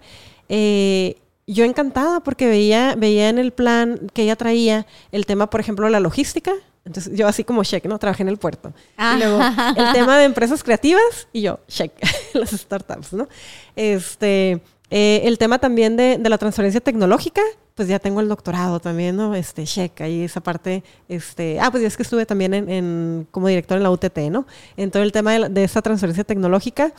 Eh, también aquí aprovecho para hacer el comercial. Ensenada, pues como saben, es la, la ciudad eh, con más científico este, por habitante, per cápita. Y eso también, eh, regresándome un poquito al tema de, los emprendimientos, cuando en Coparmex veíamos, ¿no? Comparábamos de repente los emprendimientos de Ensenada con los de Tijuana y siempre los de Ensenada tenían como un gradito más de innovación, ¿no? De, de ya la implementación de, de la tecnología. Y y bueno, también toda esta combinación de en, el tema de la iniciativa privada, en el tema también de haber estado en la academia, de a lo mejor ya haber pasado por la secretaría y, regresar este 15 años después, también pues ya es una suma de, de pues esfuerzos y también de networking. Y así como tenemos esos emprendedores pequeños que se busca este apoyarlos o, ser quienes más reciban el apoyo, tampoco nos olvidamos de los grandes y por ejemplo hay una convocatoria muy interesante en la Secretaría en donde se puede solicitar apoyo para investigación. Entonces, ¿qué hizo este año el Sistema Estatal de Producto BIT? Ah, pues solicitó apoyo para realizar dos estudios. Uno es para una plaga que tiene este, la planta de vid y el otro es para un hongo que también este, que se desarrolla en la, en la misma vid. Entonces, este, pues la verdad es que la Secretaría no nos vamos a aburrir, al contrario, este, hay, hay mucho, mucho que hacer por el sector y muchos también este, frentes donde apoyar, ¿no? En este caso, la investigación, erradicación de la, de la plaga, ah, pues la comercialización, el mayor posicionamiento a lo mejor del, del vino, ah, lo que hizo la gobernadora también de la, la reducción del impuesto, este, también de que se quiere defender el, del vino. Ay, cuéntame eso, no sabía. Que se quiere, bueno, de hecho fue de los de los primeros este, eventos que hizo la, gobernadora cuando tomó posesión, fue al Valle de Guadalupe y anunció una reducción al 5% del, en el tema del impuesto del, del vino. Del 5%. Ajá. Ok. ¿En lo local nada más? o No, ya en la comercialización. Ah, ok, del impuesto que paga. Ok, ok. Y este... Y, también así pues nos damos en las diferentes eh, áreas que tiene la Secretaría.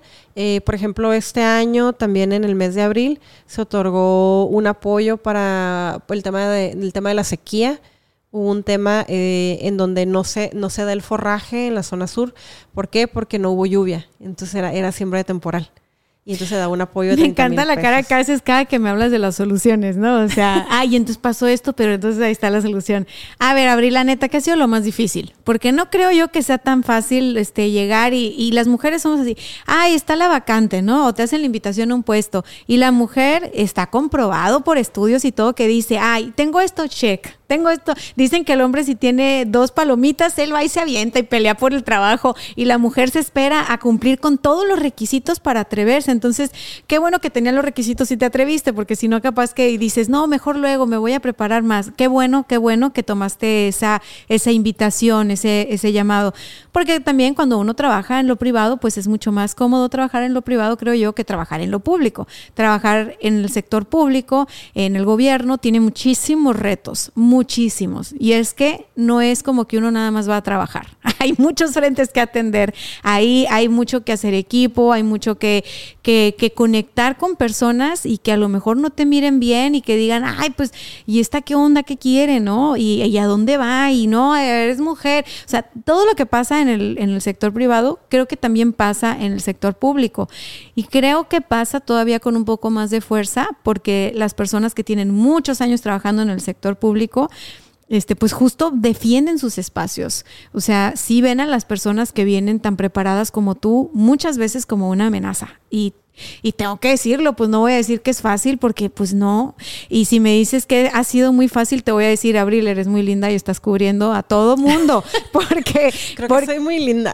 Porque es que, no, es que quiera que me cuentes con nombre y apellido algo, pero es que algún reto ha de haber tenido que tener. O sea, yo veo a la gobernadora y debe de tener retos. Oye, a ella le mentan la madre todos los días en las redes sociales, porque por ser la gobernadora tiene que comunicar, tiene que salir, tiene que decir, y mientras ella habla de un logro o de una solución,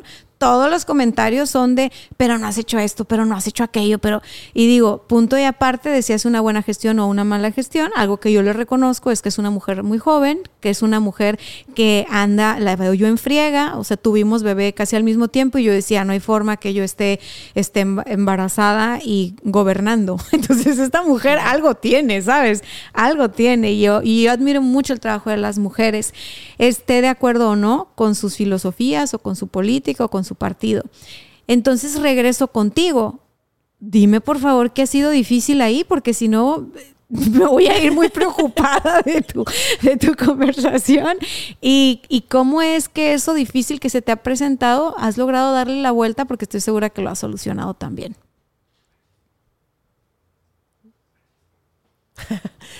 Este, ay, pues, ¿qué te puedo decir?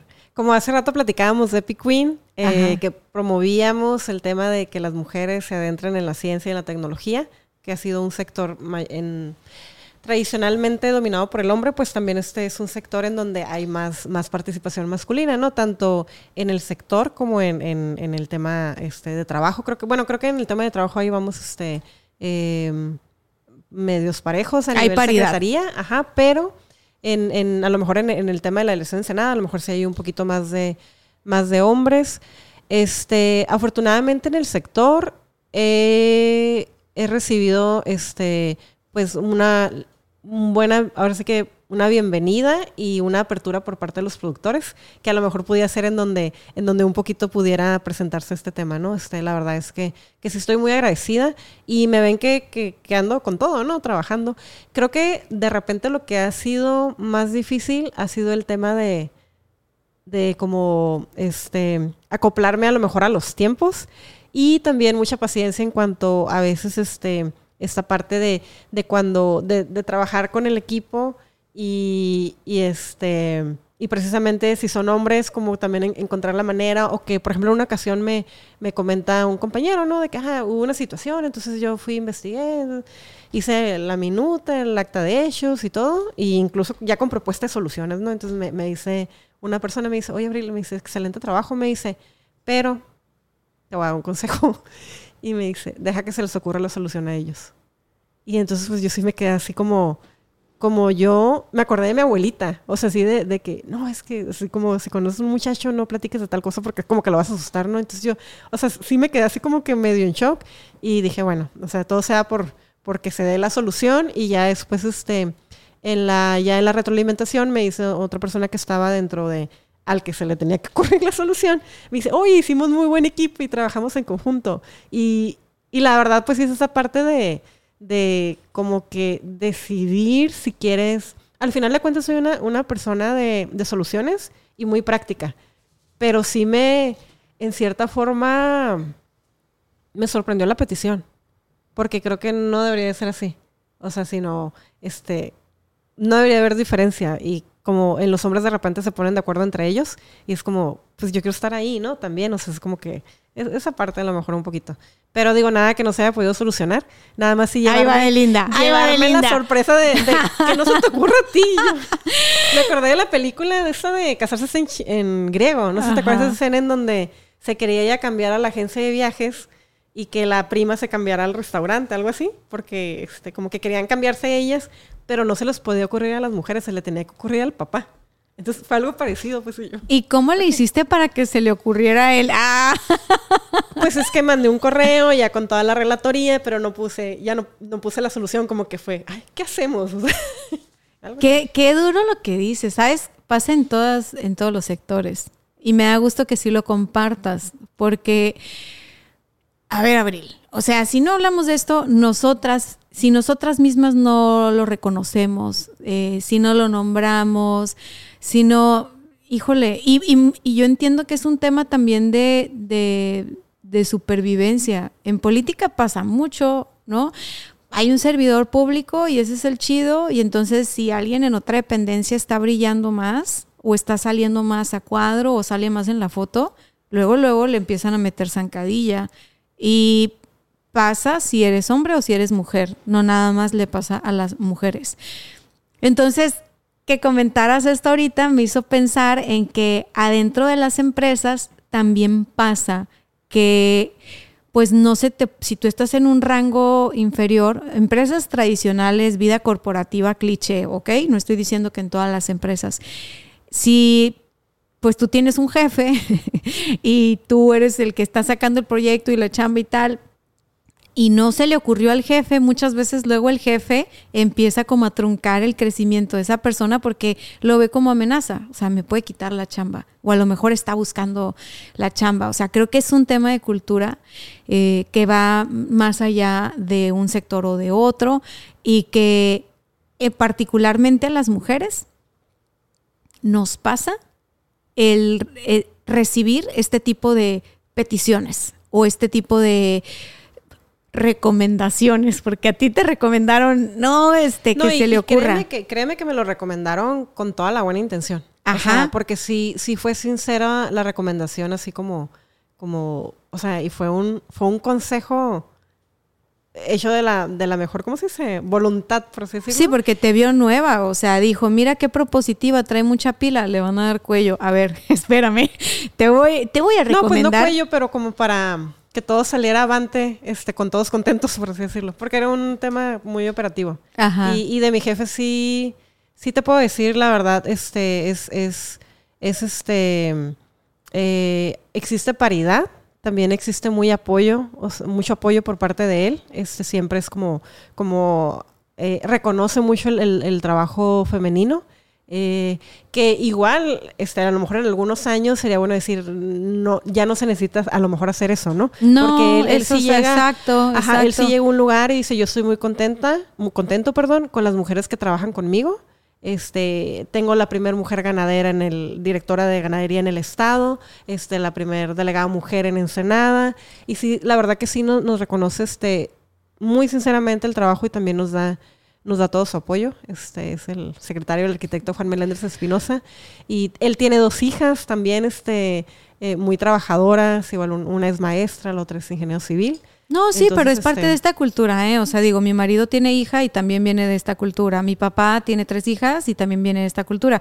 Y creo que la cultura solo la podemos cambiar haciendo las cosas diferente. Primero, pensándolas, diciéndolas y actuando de manera diferente. Porque si está bien loco que hoy por hoy a las mujeres en todos los sectores es como es, es, como un show, ¿no? O sea, es que en esta empresa tenemos más mujeres, es que en esta dependencia tenemos muchas mujeres, o sea, es que no, o sea, no es el tema, o sea, si tenemos que decirlo de esa manera, entonces no estamos hablando de equidad, ¿sabes? O sea, creo yo que, que, que que, que, no, que ojalá en el futuro, como dices, no, no se tenga que decir como, ay, casi déjame te aplaudo, porque ahí, ahí, ¿sí me explico? Y, y por otro lado, el, lo, que mencionas de la anécdota, esta, la recomendación que recibiste, sí pasa en el sector público, pero pasa en el privado y, y muchas veces te la juegas. Qué bueno que no fue tu caso, pero a veces sí te la juegas a que si tienes iniciativa y eres proactiva y eres trabajadora, te ven como amenaza y terminan grillándote y terminan sacándote. O sea, eso a muchas les pasa. Y por eso muchas pues no siguen trabajando en el servicio público o en política porque dices, puta, de por sí no tengo tiempo, ¿no? Como para que entonces tenga yo que hacer mi trabajo y tener la paciencia y la humildad. O sea, yo reconozco que tú tuviste la humildad de escuchar ese consejo, de tomarlo como consejo y de decir, bueno, a ver, aquí la cosa funciona así, yo lo que quiero es que funcione no estoy buscando este yo el, protagonismo ni destacar, yo lo que quiero es que el trabajo salga. Y creo que como tú hay muchas mujeres que en nombre de eso, pues no presentan sus ideas, por así decirlo. En todos los espacios, no nada más en el espacio, en el servicio público. Entonces, no sé, o sea, creo que... Fíjate que ahorita en, lo que comentabas de, las ideas, yo sí soy mucho de, de como de alinearme a las líneas jerárquicas que existen. Por ejemplo, si una, si una persona este, si yo tengo una idea, a lo mejor yo, yo se la propongo a mi jefe y ya él, la, bandera y por mí no hay ningún problema. Porque sí creo que cuando uno tiene un pues tiene que ser leal a la persona con la que estás haciendo equipo. Y este, igual, o sea, él obviamente va, eh, la, persona que está al frente a lo mejor va a reconocer, ah, esta idea me la trajo Rebeca, me la trajo Abril, este, Michelle.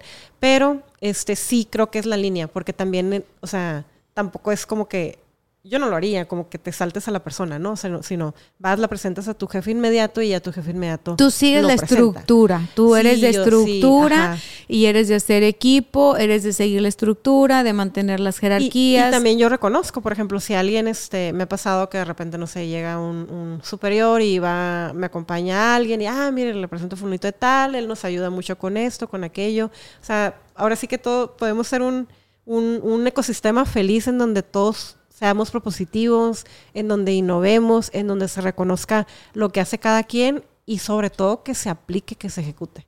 Porque eso es, lo principal, ¿no? O sea, eh, volviendo al tema del emprendimiento, muchas veces es de que, no, es que por si algo no tengo dinero y entonces tendría que dar el 40% de mi empresa. Y yo era mucho de la idea con los emprendedores de, pues qué padre, o sea, acompáñate de alguien, elige bien y, o sea, para que se logre, porque a lo mejor sin ese 40 no lo vas a hacer. Entonces, ¿qué prefieres ganar ese 60?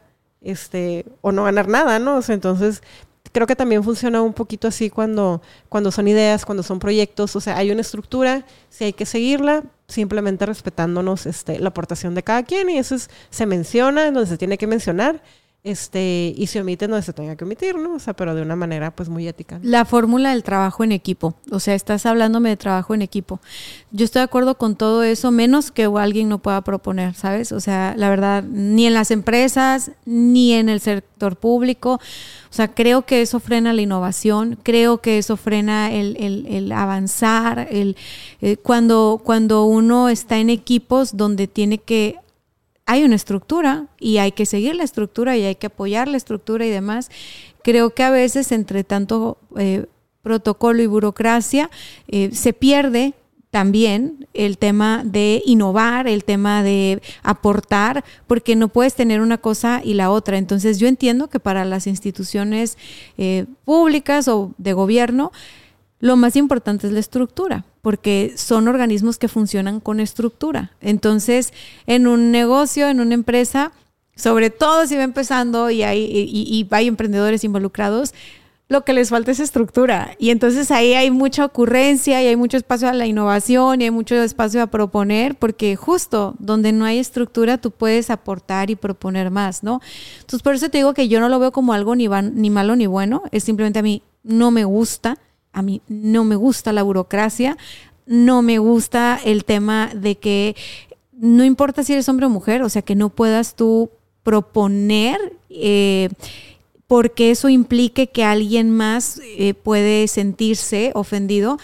Y, es que, mira, te voy a decir una cosa, Abril, vamos a salirnos de las empresas y del gobierno, pasen los matrimonios. O sea, muchas mujeres, es que sí, pues para no sentirnos comprometidas con lo que estamos diciendo, porque vamos a ser felices todos. Casarse está en griego. Puede casarse está en griego. Hay matrimonios en los que la mujer no puede brillar porque si el tipo se siente un poquito opacado, hay bronca en la casa. ¿Sí? Hay matrimonios donde la mujer no puede ganar más lana porque hay bronca en la casa. Hay matrimonios en donde la mujer eh, es bien inteligente y navega con bandera de que no lo es para no hacer sentir mal a nadie. Funcionan, son acuerdos, son estructuras, cada quien su boleto, pero bueno, a mí eso no me gusta, eso es la simulación de la simulación. O sea, imagínate qué grueso. Ok, voy a, okay, yo voy a hacer como que no soy yo. Este, me voy, me voy a guardar aquí para que nadie se sienta este, amenazado, amenazada. Y entonces, este, voy a decirte que sí a todo y que eres un chingón, incluso si creo que no, pero te voy a hacer creer que sí. Entonces tú te la vas a creer y entonces tú eres el chingón de acá, ¿no? Y y tú dices, ¿de qué hablas? o sea, si eres la mano que me hace la cuna. O sea, tú estás ahí moviendo los hilos. Siento yo que en las empresas puede pasar, que en el sector público pasa. Y no sé, no me gusta. A mí, a mí me encanta ver a la gente brillar con toda su luz, con todo su talento. A mí me encanta que la gente pueda ser, expresarse y, y crecer y que no sea problema para nadie, ¿no? O sea, alguna vez me tocó estar en un evento que organizaron acá, ya no me acuerdo ni qué cámara, pero venían todos los candidatos a la presidencia pasada y estaba en uno, ya no me acuerdo cuál era, ¿no? Porque yo fui a todos. Saliendo me encontré a muchos amigos que participan en política, que han participado en política, que han tenido cargos y lo que tú quieras, pero son mis amigos, ¿sabes? De la universidad. Entonces, este, sale, traíamos cámara, andábamos tomando fotos y a uno de ellos le digo, oye, tómame la foto con tal, porque mira que no sé qué, como somos los amigos, ¿no? Pasa un cuate muy famoso aquí en Tijuana, que no voy a quemar, luego te digo quién es. ¿Y sabes qué dijo? Este, en ese, en ese momento yo me quedé en shock y le contesté porque soy bien contestona. O sea, le contesto a mi papá y a mi mamá que no le vaya a contestar un pelado, ¿no? Este cuate que es así de que no, sí, es el fulano de tal y que estuvo en todas las cámaras. Y digo, ¿haciendo qué? No sé, con todo respeto. Voltea y le dice, ¿cómo? O sea, el candidato tomándote foto a ti. Y, le, y volteo y le digo, ¿y por qué tú no has de saber mover una cámara? O sea, me molestó que marcara tanto el, es que es candidato. Dije, oye, es que por eso luego tenemos los servidores que tenemos, ¿no? Si desde que son candidatos los mareas, imagínate tú. Entonces mi amigo, que todavía no era candidato, pero sonaba que iba a ser, este, se ríe con él y toma la foto y no sé qué, y le valió, ¿no? A mí también me valió, a todos nos valió, pero dije, ¿qué onda? O sea, ¿qué le pasa a este amigo, no? Entonces ya yo muy molesta le dije, sí, es que la toma él porque tú no le has de entender a las cámaras, con permiso, y no lo invité a la foto porque qué pelado grosero, ¿no? Después sí, mi amigo fue candidato y no ganó, le fue pésimo, porque no era lo suyo. En ese momento no era lo suyo. Y este cuate que yo lo seguí viendo porque lo tengo ahí en redes, pues yo veía que hacía mucho eso, pero no nada más con él, con todo aquel personaje que tuviera tantito poder o tantito algo, una barba tremenda, un aplaudir de la nada y, pues la verdad no me gusta, Abril. O sea, tú que estás ahí y que algo puedes hacer diferente y que yo veo que tú sigues el tema de las estructuras desde un lugar de la ética y no desde un lugar de el, el querer pues simplemente sobrevivir, ¿no? En la estructura. Ojalá eso se cambie en la práctica. O sea, ojalá no, no exista que a los funcionarios de alto rango este, les sigan dorando tanto la píldora o que todo lo que huela a poder les intimide. Ojalá que a ti nunca te intimide el poder y que si decides seguir por esa línea del servicio público, que hace, hace falta gente con tu perfil, honestamente. Hace, hace falta gente con tu, con tu talento, con tu capacidad de análisis, con tu capacidad de proponer. Eh, ojalá que no se les olvide de dónde vienen y que puedan hacer una diferencia. Porque la neta, la neta es que la brecha no nada más es entre hombres y mujeres. A veces siento que es, es, es todo un paquete cultural el que necesitamos transformar. Entonces te agradezco mucho estar aquí. es larguísimo el cierre, pero no sé, me nació del alma decirte que yo sé que puedes cambiar las cosas, hazlo, hazlo, lo que puedas, hazlo. Y, micrófono abierto aquí para que regreses con productos de Ensenada, del Valle, de donde tú andes. A mí háblame de la Baja, amo Baja California, platícame de lo que están haciendo y de las convocatorias, porque si grabamos algo con tiempo de las convocatorias, podemos promoverlo para que más emprendedores locales aprovechen, se acerquen y tengan su propia experiencia, ¿no? Ahora sí que digan si sirve o no sirve. Y la verdad es que te voy a tomar la palabra y te voy a invitar para ahora en, este periodo de, cierre de año para el tema de este el plan que traigo ahí de capacitación para emprendedores que nos acompañes. Ah, claro que sí, con mucho gusto. Ya me embarcó, no, así es buena. sí es buena la Abril, ya la conozco. Es que hay que hacer alianzas, hay que hacer alianzas. ¿Algo, algo con lo que te quieras despedir de este episodio? ¿Algún mensaje a la audiencia? Pues agradecerte la, la oportunidad de, esta charla. La verdad es que me la pasé muy bien. Y pues eh, estamos ahora sí que, poniendo nuestro granito de arena eh, desde nuestra trinchera y muy contenta, muy contenta del trabajo que ahorita estamos realizando. No, pues a mí no me queda más que agradecerte que hoy vengas desde Ensenada a visitarnos, a platicar en este espacio, eh, decirte que reconozco tu trayectoria, tu camino, lo trabajadora que eres y después de estar platicando un ratote y de ver lo, lo mucho que respetas las estructuras y, y, el trabajo en equipo. Es que bueno, o sea, vienes de este ecosistema, o sea, que respetas el trabajo en equipo y que lo propicias. Veo que tienes una gran nobleza y lo celebro. Así que tienes el micrófono abierto cuando gustes. Y a ti que nos escuchaste hasta acá, Ayúdanos compartiendo esta información, que vengan más emprendedores, sobre todo de Baja California, a nuestro siguiente episodio con Abril. Bye bye.